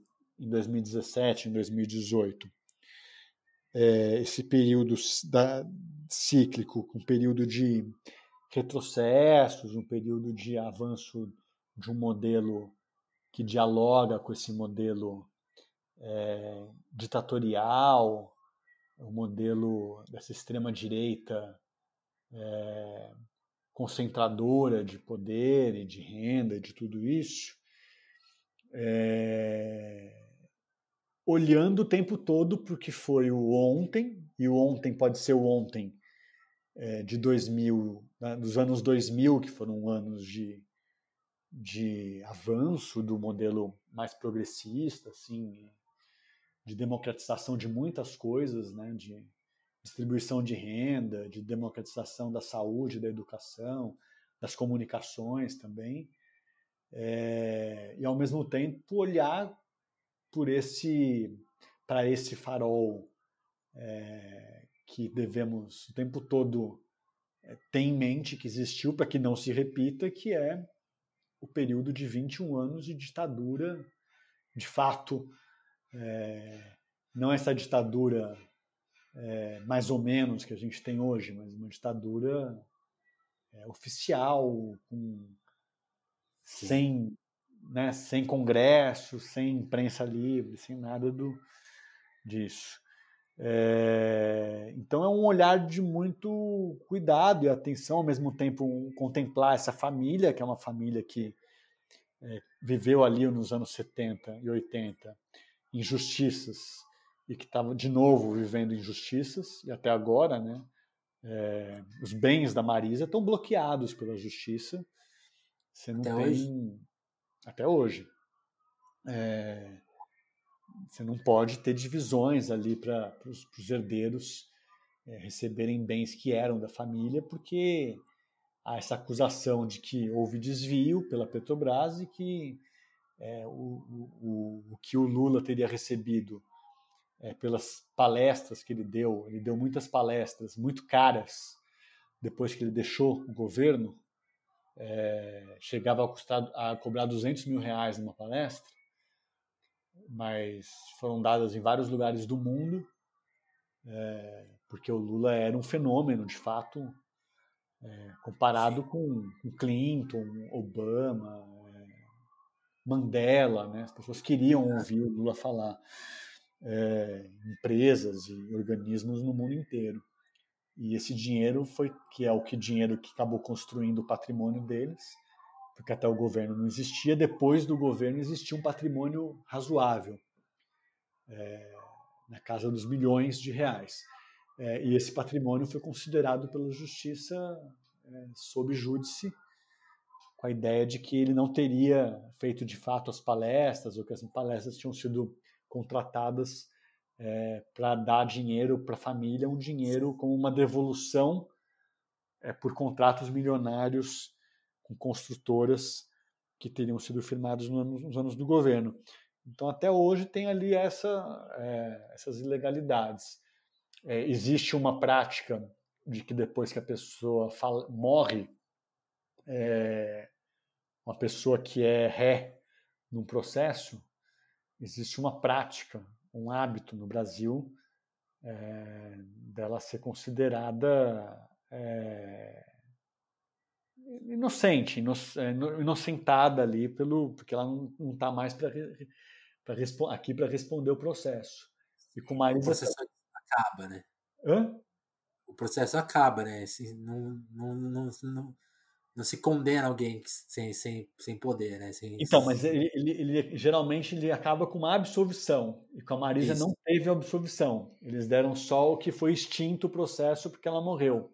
Entendi. Mas não deram a absolvição, que praticamente é a, a totalidade dos outros processos, quando a pessoa morre, ela é absolvida, há uma absolvição. É, e no, a Marisa ela não é, ela não tem esse, essa, essa carta, digamos assim, de absolvição. Ela só tem uma, ela não, ela passa a não ser mais passivo de punição porque ela faleceu durante o processo, mas não é, não foi absolvida. Então tem essas coisas que, que são meio dá uma certa, dá um desânimo assim no país, sabe? De que, porra, por que que, por que que tem essas escolhas, esse jeito de e eu digo isso assim, ah, muitos se reclamavam assim, nossa, mas a polícia invadiu, isso está tratado no livro, é, a polícia entrou no apartamento deles e passou três horas ali, revirou tudo, é, deixou tudo de pernas para o ar e arrombou a porta de um, de, um, de um dos filhos, da casa de um dos filhos, e revistou a coifa em cima do fogão para saber se tinha alguma coisa escondida e o colchão da Marisa e do Lula foi rasgado para ver se tinha alguma coisa dentro. Que brutalidade, né? Jamais aconteceria isso com um outro político que não fosse. E daí é, falo, tá bom, ok, concordo com tudo isso, mas meu, a realidade das favelas, a realidade da, da população pobre no Brasil, é, dos negros, das negras, é dezenas de vezes pior do que isso. Então, é, é um olho aqui, um outro ali. Quer dizer, a gente, tudo bem, a gente, a gente tem que é, pedir que isso não aconteça é, para o Lula e para a Marisa, mas pedir que isso não volte a acontecer para as vítimas cotidianas de violações de direitos humanos é, desse país. Porque não é só tadinho do Lula que teve a sua casa invadida. É, é o, olhar, o olhar que a gente tem para famílias que têm as casas invadidas sem mandado de busca e apreensão, sem coisa nenhuma, cotidianamente, é, e suas crianças e seus jovens é, são alvejados diariamente nas periferias, são mortos a tiros, e depois ainda é, os cadáveres são ocultados, é, ou então é, há um boletim de ocorrência dizendo que essas pessoas estavam armadas e que elas resistiram à voz de prisão e que os policiais executaram por legítima defesa. Então, há um sistema inteiro de ilegalidades e injustiças que precisa ser combatido. E isso vai da, das forças policiais, do sistema de justiça, que também é, faz com que alguns processos caminhem rapidamente e outros processos fiquem anos na justiça, é, e também no nosso sistema de comunicação, nossos jornais, nossas revistas, nossas televisões, que também tratam ainda com dois pesos em duas medidas, o Chico e o Francisco. É, eu acho que a gente acaba. A, a gente fica entre dar o, o chilique da Marisa, a gente não vai conseguir, ou, ou de reforçar essa ideia que a gente falou lá no começo, né? A diferença entre. Eu acho que essa, essa isso que você falou de olhar lá e cá também ajuda a também olhar o que, que foi o governo Lula, né? Tipo, é, é, aquela diferença que você falou, né? O que, que é o que, que é governar e o que é ter poder, né? A estrutura do poder no Brasil é realmente acho que especialmente da, da revolução burguesa ali de do pós-golpe ela segue intacta, né? E esse é o grande problema, né? O grande drama do Brasil, né? E aí, Camilo, para a gente encerrar essa entrevista, eu queria que você contasse uma coisa que você conta no livro, contasse aqui, né? Convidar todo mundo a buscar o livro, ler o livro, porque é uma leitura muito prazerosa. Eu ainda não, termi não, não, não terminei de ler o livro, mas quero ler tudo com atenção, porque tem, tem essa coisa de de estar tá lendo a história da Marisa, ao mesmo tempo estar tá lendo a história do Brasil de um período importante, de um período a história de pessoas que a gente admira, gosta e, e quer saber dos detalhes mais, mais cotidianos até os detalhes mais fundamentais para a grande história do Brasil, né? Mas eu, eu queria que você contasse justamente um detalhe cotidiano que está no livro, que é a noite que você passou lá na casa dela nos anos 80, criança de tudo. Como que foi isso? O meu pai. Que, que a gente quebra, você conta um pouco a história do seu pai, que eu queria perguntar também. Vai lá. Não, o meu pai, o meu pai, ele foi assessor do, do no momento do Lula durante muito tempo, é, mas isso começou mais ou menos, acho que em 86 mesmo, nessa campanha. Em 86 o Lula foi eleito é, deputado constituinte, deputado federal constituinte. Isso né, para elaborar a Constituição que seria promulgada em 88. É, a eleição era em 15 de novembro, naquela época, como vai ser este ano, por causa da pandemia. E é, então, ali em outubro, final de setembro, começo de outubro, é, o meu pai estava fazendo agendas com, com, o Lula de alguns comícios, né? É, na, ali na região mesmo de São Bernardo e as cidades vizinhas. E eu estava com ele nesse dia. É, o meu pai e minha mãe são separados desde que eu era muito pequeno. E eu passava um dia por semana e alguns finais de semana, um sim ou não, um, um sim e um não. Normalmente tinha esses rodízios. Eu morava com a minha mãe, mas passava alguns dias com meu pai. E esse dia eu lembro de. É, eu fui puxar né, atrás minha memória. No dia que a Marisa morreu, que um, é, um portal né, de comunicação chamado Brasil de Fato me pediu para escrever um artigo sobre ela e eu fui puxar da minha memória o que, que eu sabia da Marisa. Eu não tinha começado a escrever o livro ainda, claro que comecei a escrever o livro depois que ela morreu. Mas o que, que eu lembrava da Marisa e eu lembrei dessa primeira memória que eu tenho dela, que é, o meu pai estava passando o dia com o Lula, eu estava junto, é, alguns comícios, é, é, carreata, que era algo que se fazia muito, né? Que você botava um monte de gente no carro, buzinando pela rua, com carro, carro de som, é, falando, né? Projetos, as propostas para a cidade, etc. E tal. É, e aí tinha muita agenda, eu tinha passado a tarde com eles e chegou uma hora que a gente foi lá para casa do Lula era 86, eu tinha sete anos. É, e tinha mais uma agenda ainda para fazer, um, sei lá, comício que ele ia fazer, tipo 10 da noite já. É, e o meu pai falando, não, eu vou embora, nesse eu não vou com você, que o Camilo está aqui, preciso, na hora de pôr ele, pra, ele na cama, deixa eu levar ele para casa. E daí a Marisa vira e fala assim, não, mas você pode deixar ele aí, vai lá fazer a agenda, depois você volta mais tarde, não tem problema. É, ele fica aí com os meninos. Os meninos eram os filhos deles, né? E tinha um filho dele que tem mais ou menos a minha idade, que é o Sandro, que ele é um ano mais velho do que eu. Então devia ter oito anos. É, daí dois filhos mais velhos ainda, o Fábio devia ter uns dez.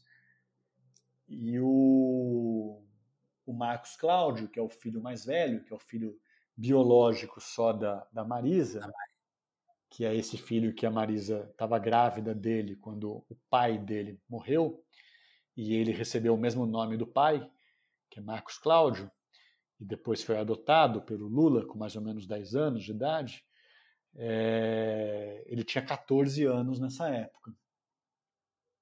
14? Talvez mais. Talvez 15. É, e daí, e, e, tinha já em 86 é, o filho mais novo, que é o Luiz Cláudio, que tinha um ano só de idade. Era muito pequenininho. É, mas daí ela, ela fala isso e eu fico lá. Eu não passei a noite lá, eu passo duas, três horas, que é o tempo da, do meu pai acabar essa, essa agenda com o Lula e voltar. E daí, quando era, sei lá, meia-noite, ele volta, me pega e eu vou para casa, é, para casa do meu pai. É, mas aí eu lembro desses detalhes, assim. Primeiro que eu lembro da Marisa muito atarefada, porque eram vésperas de eleição. Era, era certamente outubro, porque já devia faltar duas, três semanas, deve ser final de outubro. É, a eleição era 15 de novembro. E muito corrido, porque na, é, a casa ficava abarrotada de coisa de campanha, que é santinho, né, os papéis, panfleto que distribui, camiseta, adesivo, bandeiras, e as pessoas vinham o tempo todo, até tarde da noite, buscar, e é telefone tocando. Essa era a rotina da vida da família é, em época de eleição, é, desde 80, enfim. E a gente está falando de 86, e depois seria assim também em 89 e tal. É, é, então, 10 da noite, a Marisa ali enlouquecida com uma criança de um ano no colo, dando para dormir, dando é, comida, etc e tal. Aqueles dois, aqueles três moleques ali, é, também vendo televisão, com som alto da televisão, o outro brincando com os carrinhos, com os heróis, com os bonecos, o que quer que seja, né? tudo homem, tudo moleque. É, eu lembro, o que eu lembro é disso, dela colocar em cima de um balcão que tinha é, um pacote de pão de forma, é, aquela bandeja, sei lá se era plástico ou bandeja de, de, de isopor com presunto, uma outra com queijo fatiado, e pedir para o Marcos Cláudio, né, que tinha seus 15 anos na época, para ele fazer uns misto quente para todo mundo lá. Eu sempre, ah. chamei, sempre chamei de tostex, que você punha num negócio de ferro que abre e fecha e põe na boca do fogão. É, né? Daí deixa assar de um lado, vira, assa do outro. Esse é o Tostex. É, e eu nunca tinha visto, é, daí na pesquisa para o livro eu descobri que é de 84, 85, a garrafa PET de refrigerante é, de 2 litros de plástico. É, a gente está em 86, eu, é, eu em 86 eu tinha, é, eu era filho único da minha mãe e tinha duas irmãs, estava nascendo a minha segunda irmã, muito mais nova do que eu. Então eu tinha uma irmã de um ano e uma irmã que ainda estava para nascer, ia nascer em novembro de 86. então eu não tinha em casa ninguém que consumisse uma garrafa PET e ali na casa do Lula, com quatro, com três crianças é, e uma bebê, mas é, também com os dois adultos, a garrafa PET ia com facilidade. Mas para mim era uma novidade, eu nunca tinha visto uma garrafa PET de refrigerante na vida. O máximo que eu conhecia era uma garrafa de um litro que existia, que era de vidro, e que você devolvia o vidro. Era retornado. É. E daí eu falei, nossa, mas que garrafa gigante. É, essa família aqui, o pessoal toma muito refrigerante. E, e então o Marcos, o Marcos Cláudio fez ali os sanduíches de presunto e queijo pra gente. Eu lembro da Marisa falando, mas você vai comer só um? Eu sempre comia só um com sete anos. E ela falou assim: não, mas aqui em casa cada um dos meus filhos come dois ou três. e eu falei: não, Marisa, pelo amor de Deus, eu não aguento, não, é um só. Curiosamente, o meu filho tem a mesma idade agora, não, tem oito, já ele é um pouquinho mais velho. Ele também gosta de, do Tostex, mas come um também. Mas eu lembrei disso, assim, uma coisa muito muito é, íntima, muito assim, de eu comendo lá os Tostex, meio que espalhado pela sala, comendo na mão ali, televisão, e, e eu lembro do, do, do, Sandro, que era esse, esse filho ali deles que tinha um ano a mais do que eu, com quem eu estava brincando, ele tinha uma coleção desses heróis da Marvel, é, que eram todos de, de, muito pequenininhos de plástico, com cor única, assim. Então, um herói era todo vermelho, outro herói era todo verde, outro herói era todo azul. Uma coleção, como se fossem soldadinhos de chumbo, assim, em miniaturas, coisa de três dedos de altura, vai. Cada herói a gente brincando no tapete, assim, com o Batman, é, Superman, esse tipo de coisa. E foi assim que eu conheci eles, assim, que eu, o Lula eu encontrei várias vezes, mas Marisa só tinha essa lembrança assim, de, dessa mãezona é, coordenando aquela casa com quatro crianças, num, nas vésperas de uma campanha eleitoral. E o Lula acabou sendo eleito, foi o mais votado deputado federal por São Paulo, é, e daí se mudou para Brasília, foi lá ser deputado federal, constituinte. E meu pai ficou depois é, o meu pai foi um preso político, ficou cinco anos preso. É, ele é, 70, 75.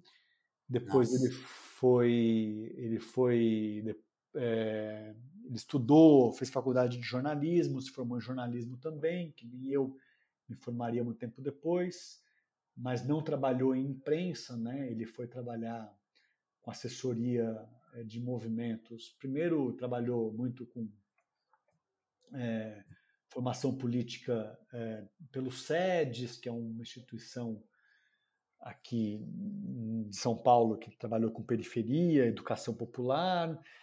Foi um assessor é, político da, da Câmara Municipal de São Paulo é, se envolveu fortemente com, é, coordenou um projeto muito famoso e importante chamado Brasil Nunca Mais, que foi o primeiro livro é, que denunciou as técnicas de tortura, os nomes dos torturadores, é, e um primeiro livro assim sobre os, os desaparecidos políticos, uma lista de pessoas que tinham sido presas e desaparecidas. É, e esse foi um projeto dos primeiros anos dos anos 80, que a Comissão de Justiça e Paz, que foi um órgão que o Dom Paulo Evaristo Arnes, na Arquidiocese de São Paulo, é, bancou, né, topou fazer de maneira clandestina, e o meu pai era um coordenador desse projeto, que foi até 85. Então, a partir de 86, justamente, ele acaba é, se aproxima do PT e acaba tendo esse vínculo com, ao mesmo tempo, o Sindicato dos Metalúrgicos de São Bernardo, em que ele trabalhou muitos anos, e a figura do Lula, que já não presidia o Sindicato dos Metalúrgicos, mas se tornou essa figura política que disputava a eleição e que depois foi candidato a presidente três vezes. Então, meu pai também participou dessas, dessas campanhas eleitorais posteriores do Lula. É, e ele sempre teve essa, esse papel fundamental na história da ditadura, foi preso político, nessa denúncia que o Brasil nunca mais fez.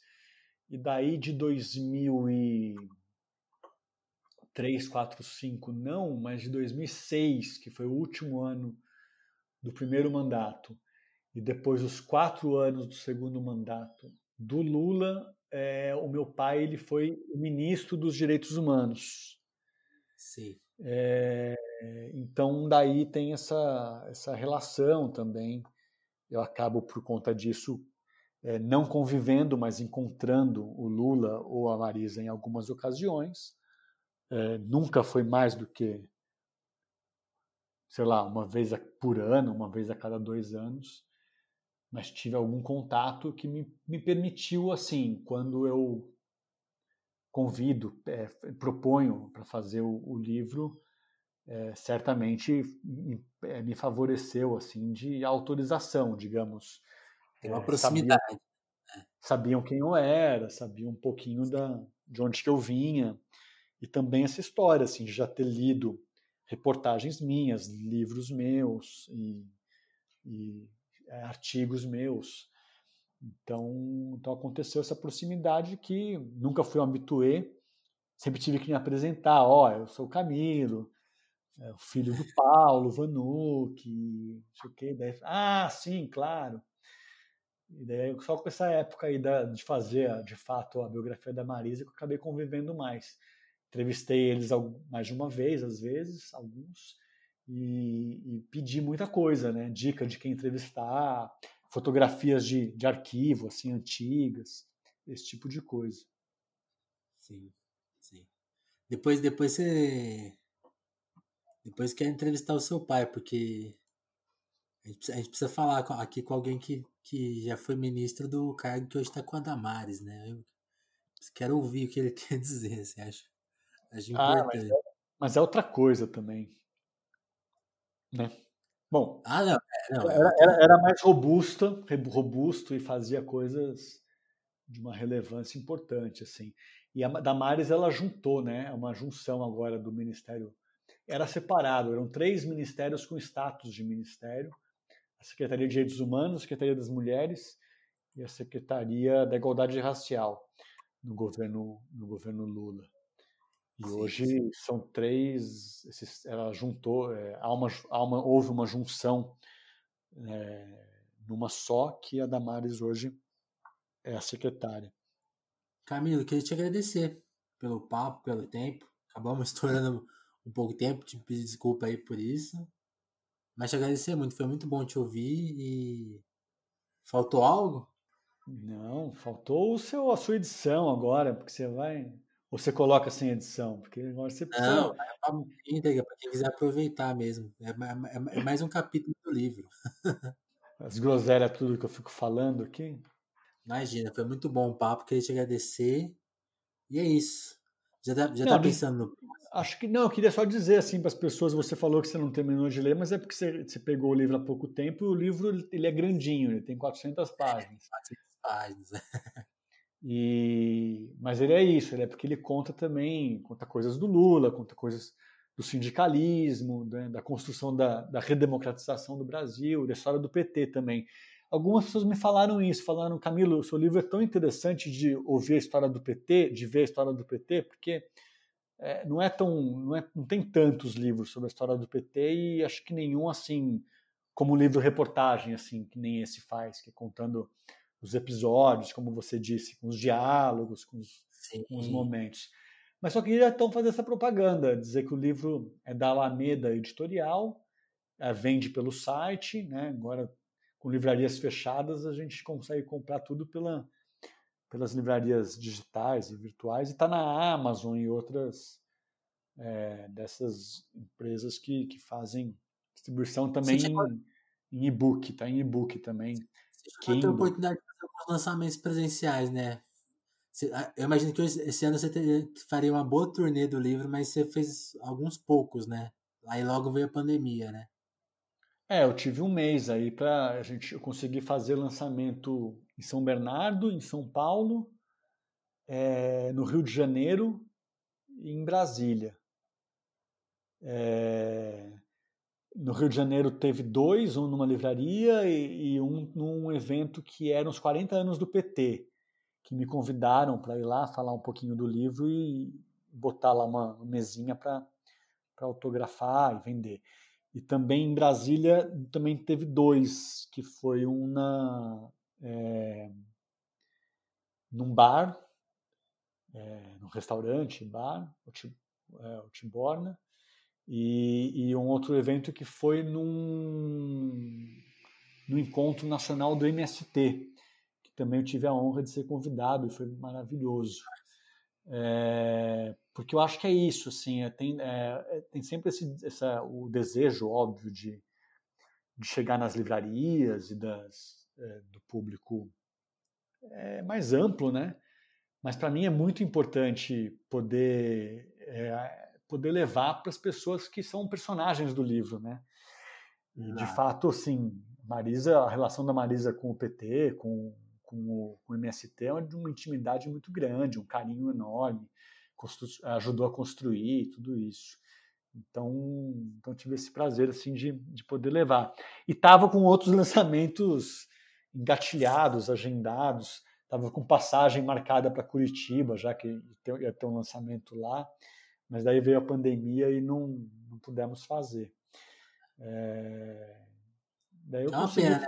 Pena, imagino que seja das partes mais divertidas, né? Depois que o livro acaba, que é, é só trabalho, né? Lançar e falar dele deve ser a parte mais de boa, né?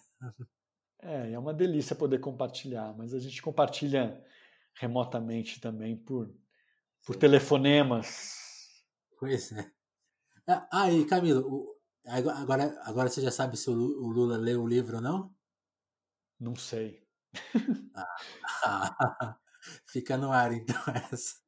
É, não sei se ele leu, não, não tive mais retorno. Eu tive retorno dos filhos, assim, que leram, alguns retornaram com emoção, de ter chorado de da memória, agradecendo a coisa de, de ter, numa expressão que um deles usou, de ter eternizado a minha mãe. É, falava, não, pô, quem eternizou sua mãe foi a história do Brasil, mas assim, de ter, ter na estante ali o, o documento e o, o livro com fotos e com a história, ficaram felizes. Eu não sei também se o Lula leu, porque, é, assim, com, com um pouquinho de maldade, mas sem querer ser muito maldoso, eu fiquei pensando que ele está em quarentena com a namorada nova, né?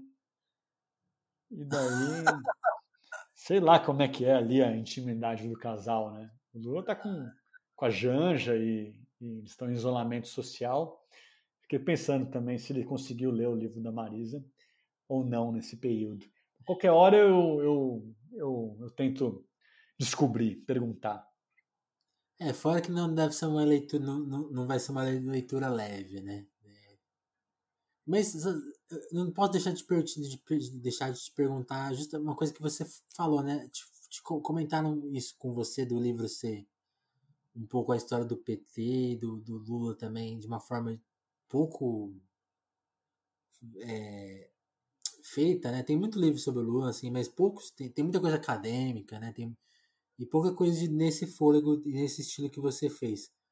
Você ambicionaria fazer um livro dele ou do partido ou outros livros que cercam esse, assim? Ou você, a, sua ideia de, de, um próximo livro é mudar, mudar de, de rumo, assim, mudar de, de campo? Não, o meu próximo livro eu já estou fazendo e é outro assunto. Ele é um livro sobre é, um episódio importantíssimo da repressão é, da ditadura militar é, que é sobre a vala de Perus. É, tem uma vala, teve uma vala clandestina aberta num cemitério de São Paulo, é, chamado Dom Bosco, num bairro chamado Perus, em que foram é, escondidos, enterrados é, como se fossem desconhecidos ou indigentes, mais de mil vítimas da ditadura militar e onde estão sendo agora, finalmente, depois de muito tempo, estão terminando é, de fazer as análises com DNA das ossadas, comparando é, com os familiares de pessoas que perderam é, pessoas mortas pela, pela ditadura, que foram presos políticos e morreram durante a prisão, na tortura. E aí nos últimos dois anos já identificaram dois desaparecidos políticos que estão ali, que foram ocultados ali deliberadamente pela. Bom, dizem. A gente tem um governo que diz que não, não houve ditadura é, militar no Brasil, mas esse é um dos, dos casos em que ela foi mais violenta, agressiva, executando, é, impedindo que, que, as, que, os familiares é, pudessem enterrar e até hoje permanecendo sem resposta os paradeiros, né? Então, e, e, o número é esse mesmo? Mais de mil? É, são 1.049 ossadas. Caramba! É, parte dessas ossadas é de vítimas é, do que eram os esquadrões da morte dos anos 70, que seriam algo muito parecido com as milícias de hoje.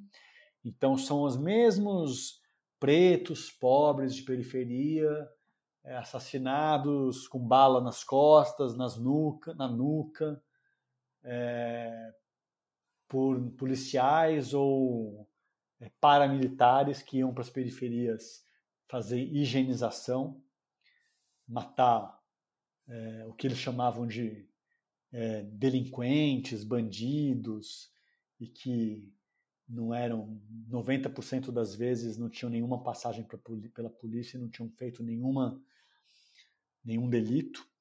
É, uhum. parte parte dessas ossadas são de vítimas é, da meningite. O Brasil teve naquele período algo muito semelhante ao que está tendo agora, que foi uma é, epidemia de meningite. É, e a ditadura quis ocultar os números para não dizer que tinham morrido um número muito grande de, de, de pessoas, para reduzir o número de vítimas, eles também chegaram ao, ao cúmulo de você de enterrar vítimas da meningite que eram é, pobres, que eram moradores de rua, que, que não tinham família, digamos, constituída, é, ou que tinham morrido em abrigos, ou que tinham morrido em asilos, coisas do tipo também fiz, deram um jeito de ocultar esses, esses mortes para essas mortes para ocultar o número, para dizer que tinham morrido 500 pessoas a menos, mil pessoas a menos. É como essa tentativa de não fazer testes. É, não só porque o teste é importado ou o teste é caro, mas porque quanto menos teste fizer, é, pra, porque pega mal nas estatísticas mundiais, vai dizer que o Brasil é recordista de, de, de mortos na Covid. É, e algumas crianças que também vítimas da meningite, mas pode ter sido outros. A gente não consegue, né, cruzar hoje com investigação saber por que, que elas estão ali, mas é, houve algumas crianças também entre essas mil e tantas, mas que daí também a ossada ela não é preservada porque o osso da criança não conseguiu resistir tanto tempo o osso Entendi. da criança ele, ele se dissolve na, na enterrado, né, é, mais rapidamente. Mas enfim, é só um registro porque essa história, essa vala, ela foi deflagrada, ela foi descoberta em 1990, no dia 4 de setembro. É, e ela foi descoberta, os familiares já sabiam mais ou menos que existia, é, mas ela foi de fato revelada porque um administrador do cemitério de Perus é, abriu o jogo para um rapaz que era um repórter na época de 40 anos de idade, um importante repórter da TV Globo, que estava fazendo. É o, Hã? é o Caco Barcelos, né? É o Caco Barcelos, é. Que hoje tem 70 anos. Eu tive a oportunidade ontem de entrevistá-lo.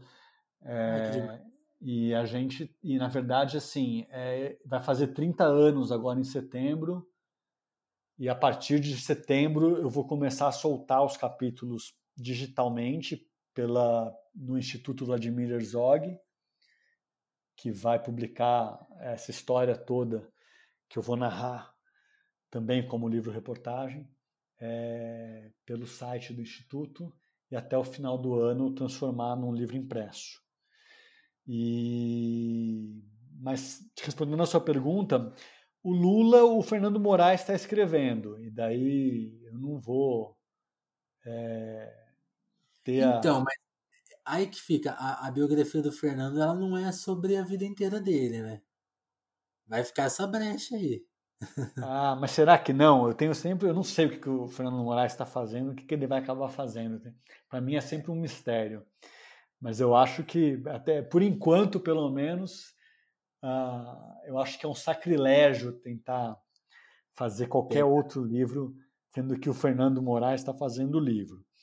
É, o tema do Lula e do PT me interessa muito. Eu acho que tem algum formato aí que, que eu poderia pensar. Esse ano fez 40 anos do PT, é, contar a origem do PT é uma coisa que eu acho que não fizeram direito ainda e me dá vontade de fazer. Agora, eu tenho eu, eu confesso, eu confesso para você, Vinícius, que eu tenho sido cobrado em redes sociais, mais de uma pessoa é, me falam assim, por que, que você não faz um livro sobre a Dona Lindu? Puxa, seria demais também. E daí eu estou pensando muito nesse assunto. Eu preciso ver. Esse ano eu não vou conseguir, mas preciso ver também assim, porque é, eu sou uma pessoa que tem uma atividade profissional e eu preciso encaixar alguns projetos e alguns livros também que eu possa receber é, para fazer eles enquanto faço, porque é, é de onde eu, eu, eu, me banco, eu pago as contas de casa. Então eu preciso pensar, cada projeto, não foi o caso da Marisa, o caso da Marisa foi um projeto totalmente pessoal e tal, mas eu preciso também pensar se eu consigo viabilizar esses projetos de alguma maneira, é, que pode ser até por financiamento coletivo, mas às vezes alguma coisa que, que um instituto tope fazer, ou contribuir, ou financiar com alguma emenda. São coisas que eu tenho colocado muito no radar, porque é, é muita demanda, é muito trabalho, é muita, muito tempo que eu levo para fazer. Então, e esse é livro acho que seria mais difícil ainda, né? Porque aí vai, vão, vai faltar gente para você entrevistar, né? Porque é um registro mais antigo, né? Mais complicado ainda, mais pesquisa. Haja Haja paciência e tempo. É, mas daí eu faço uma coisa mais modesta e é a partir dos irmãos mesmo, né? Os Lula, o Lula e os irmãos, os filhos de Dona Lindu, que vão contar e eu consigo fazer algum registro histórico do que tiver de documento, de tanto lá de, de Garanhuns quanto depois que ela veio para cá, para São Vicente, para o litoral de São Paulo, depois para São Paulo, eu tento pesquisar o que, que dá para pesquisar.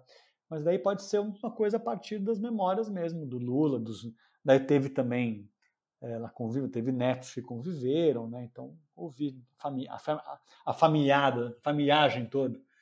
Sim. Aparentada. é isso, Vinícius? É isso, Camila. A gente falou que tava fechando, a gente foi, conversou mais uma meia hora. Mas é isso, o papo, papo bom é assim mesmo. Valeu, Camilo. Um abraço, hein? Obrigadão. Agradecer demais a sua, o seu convite, a gentileza, parabéns pelo projeto e obrigado. Valeu, valeu. Um abraço. Um abraço, até mais.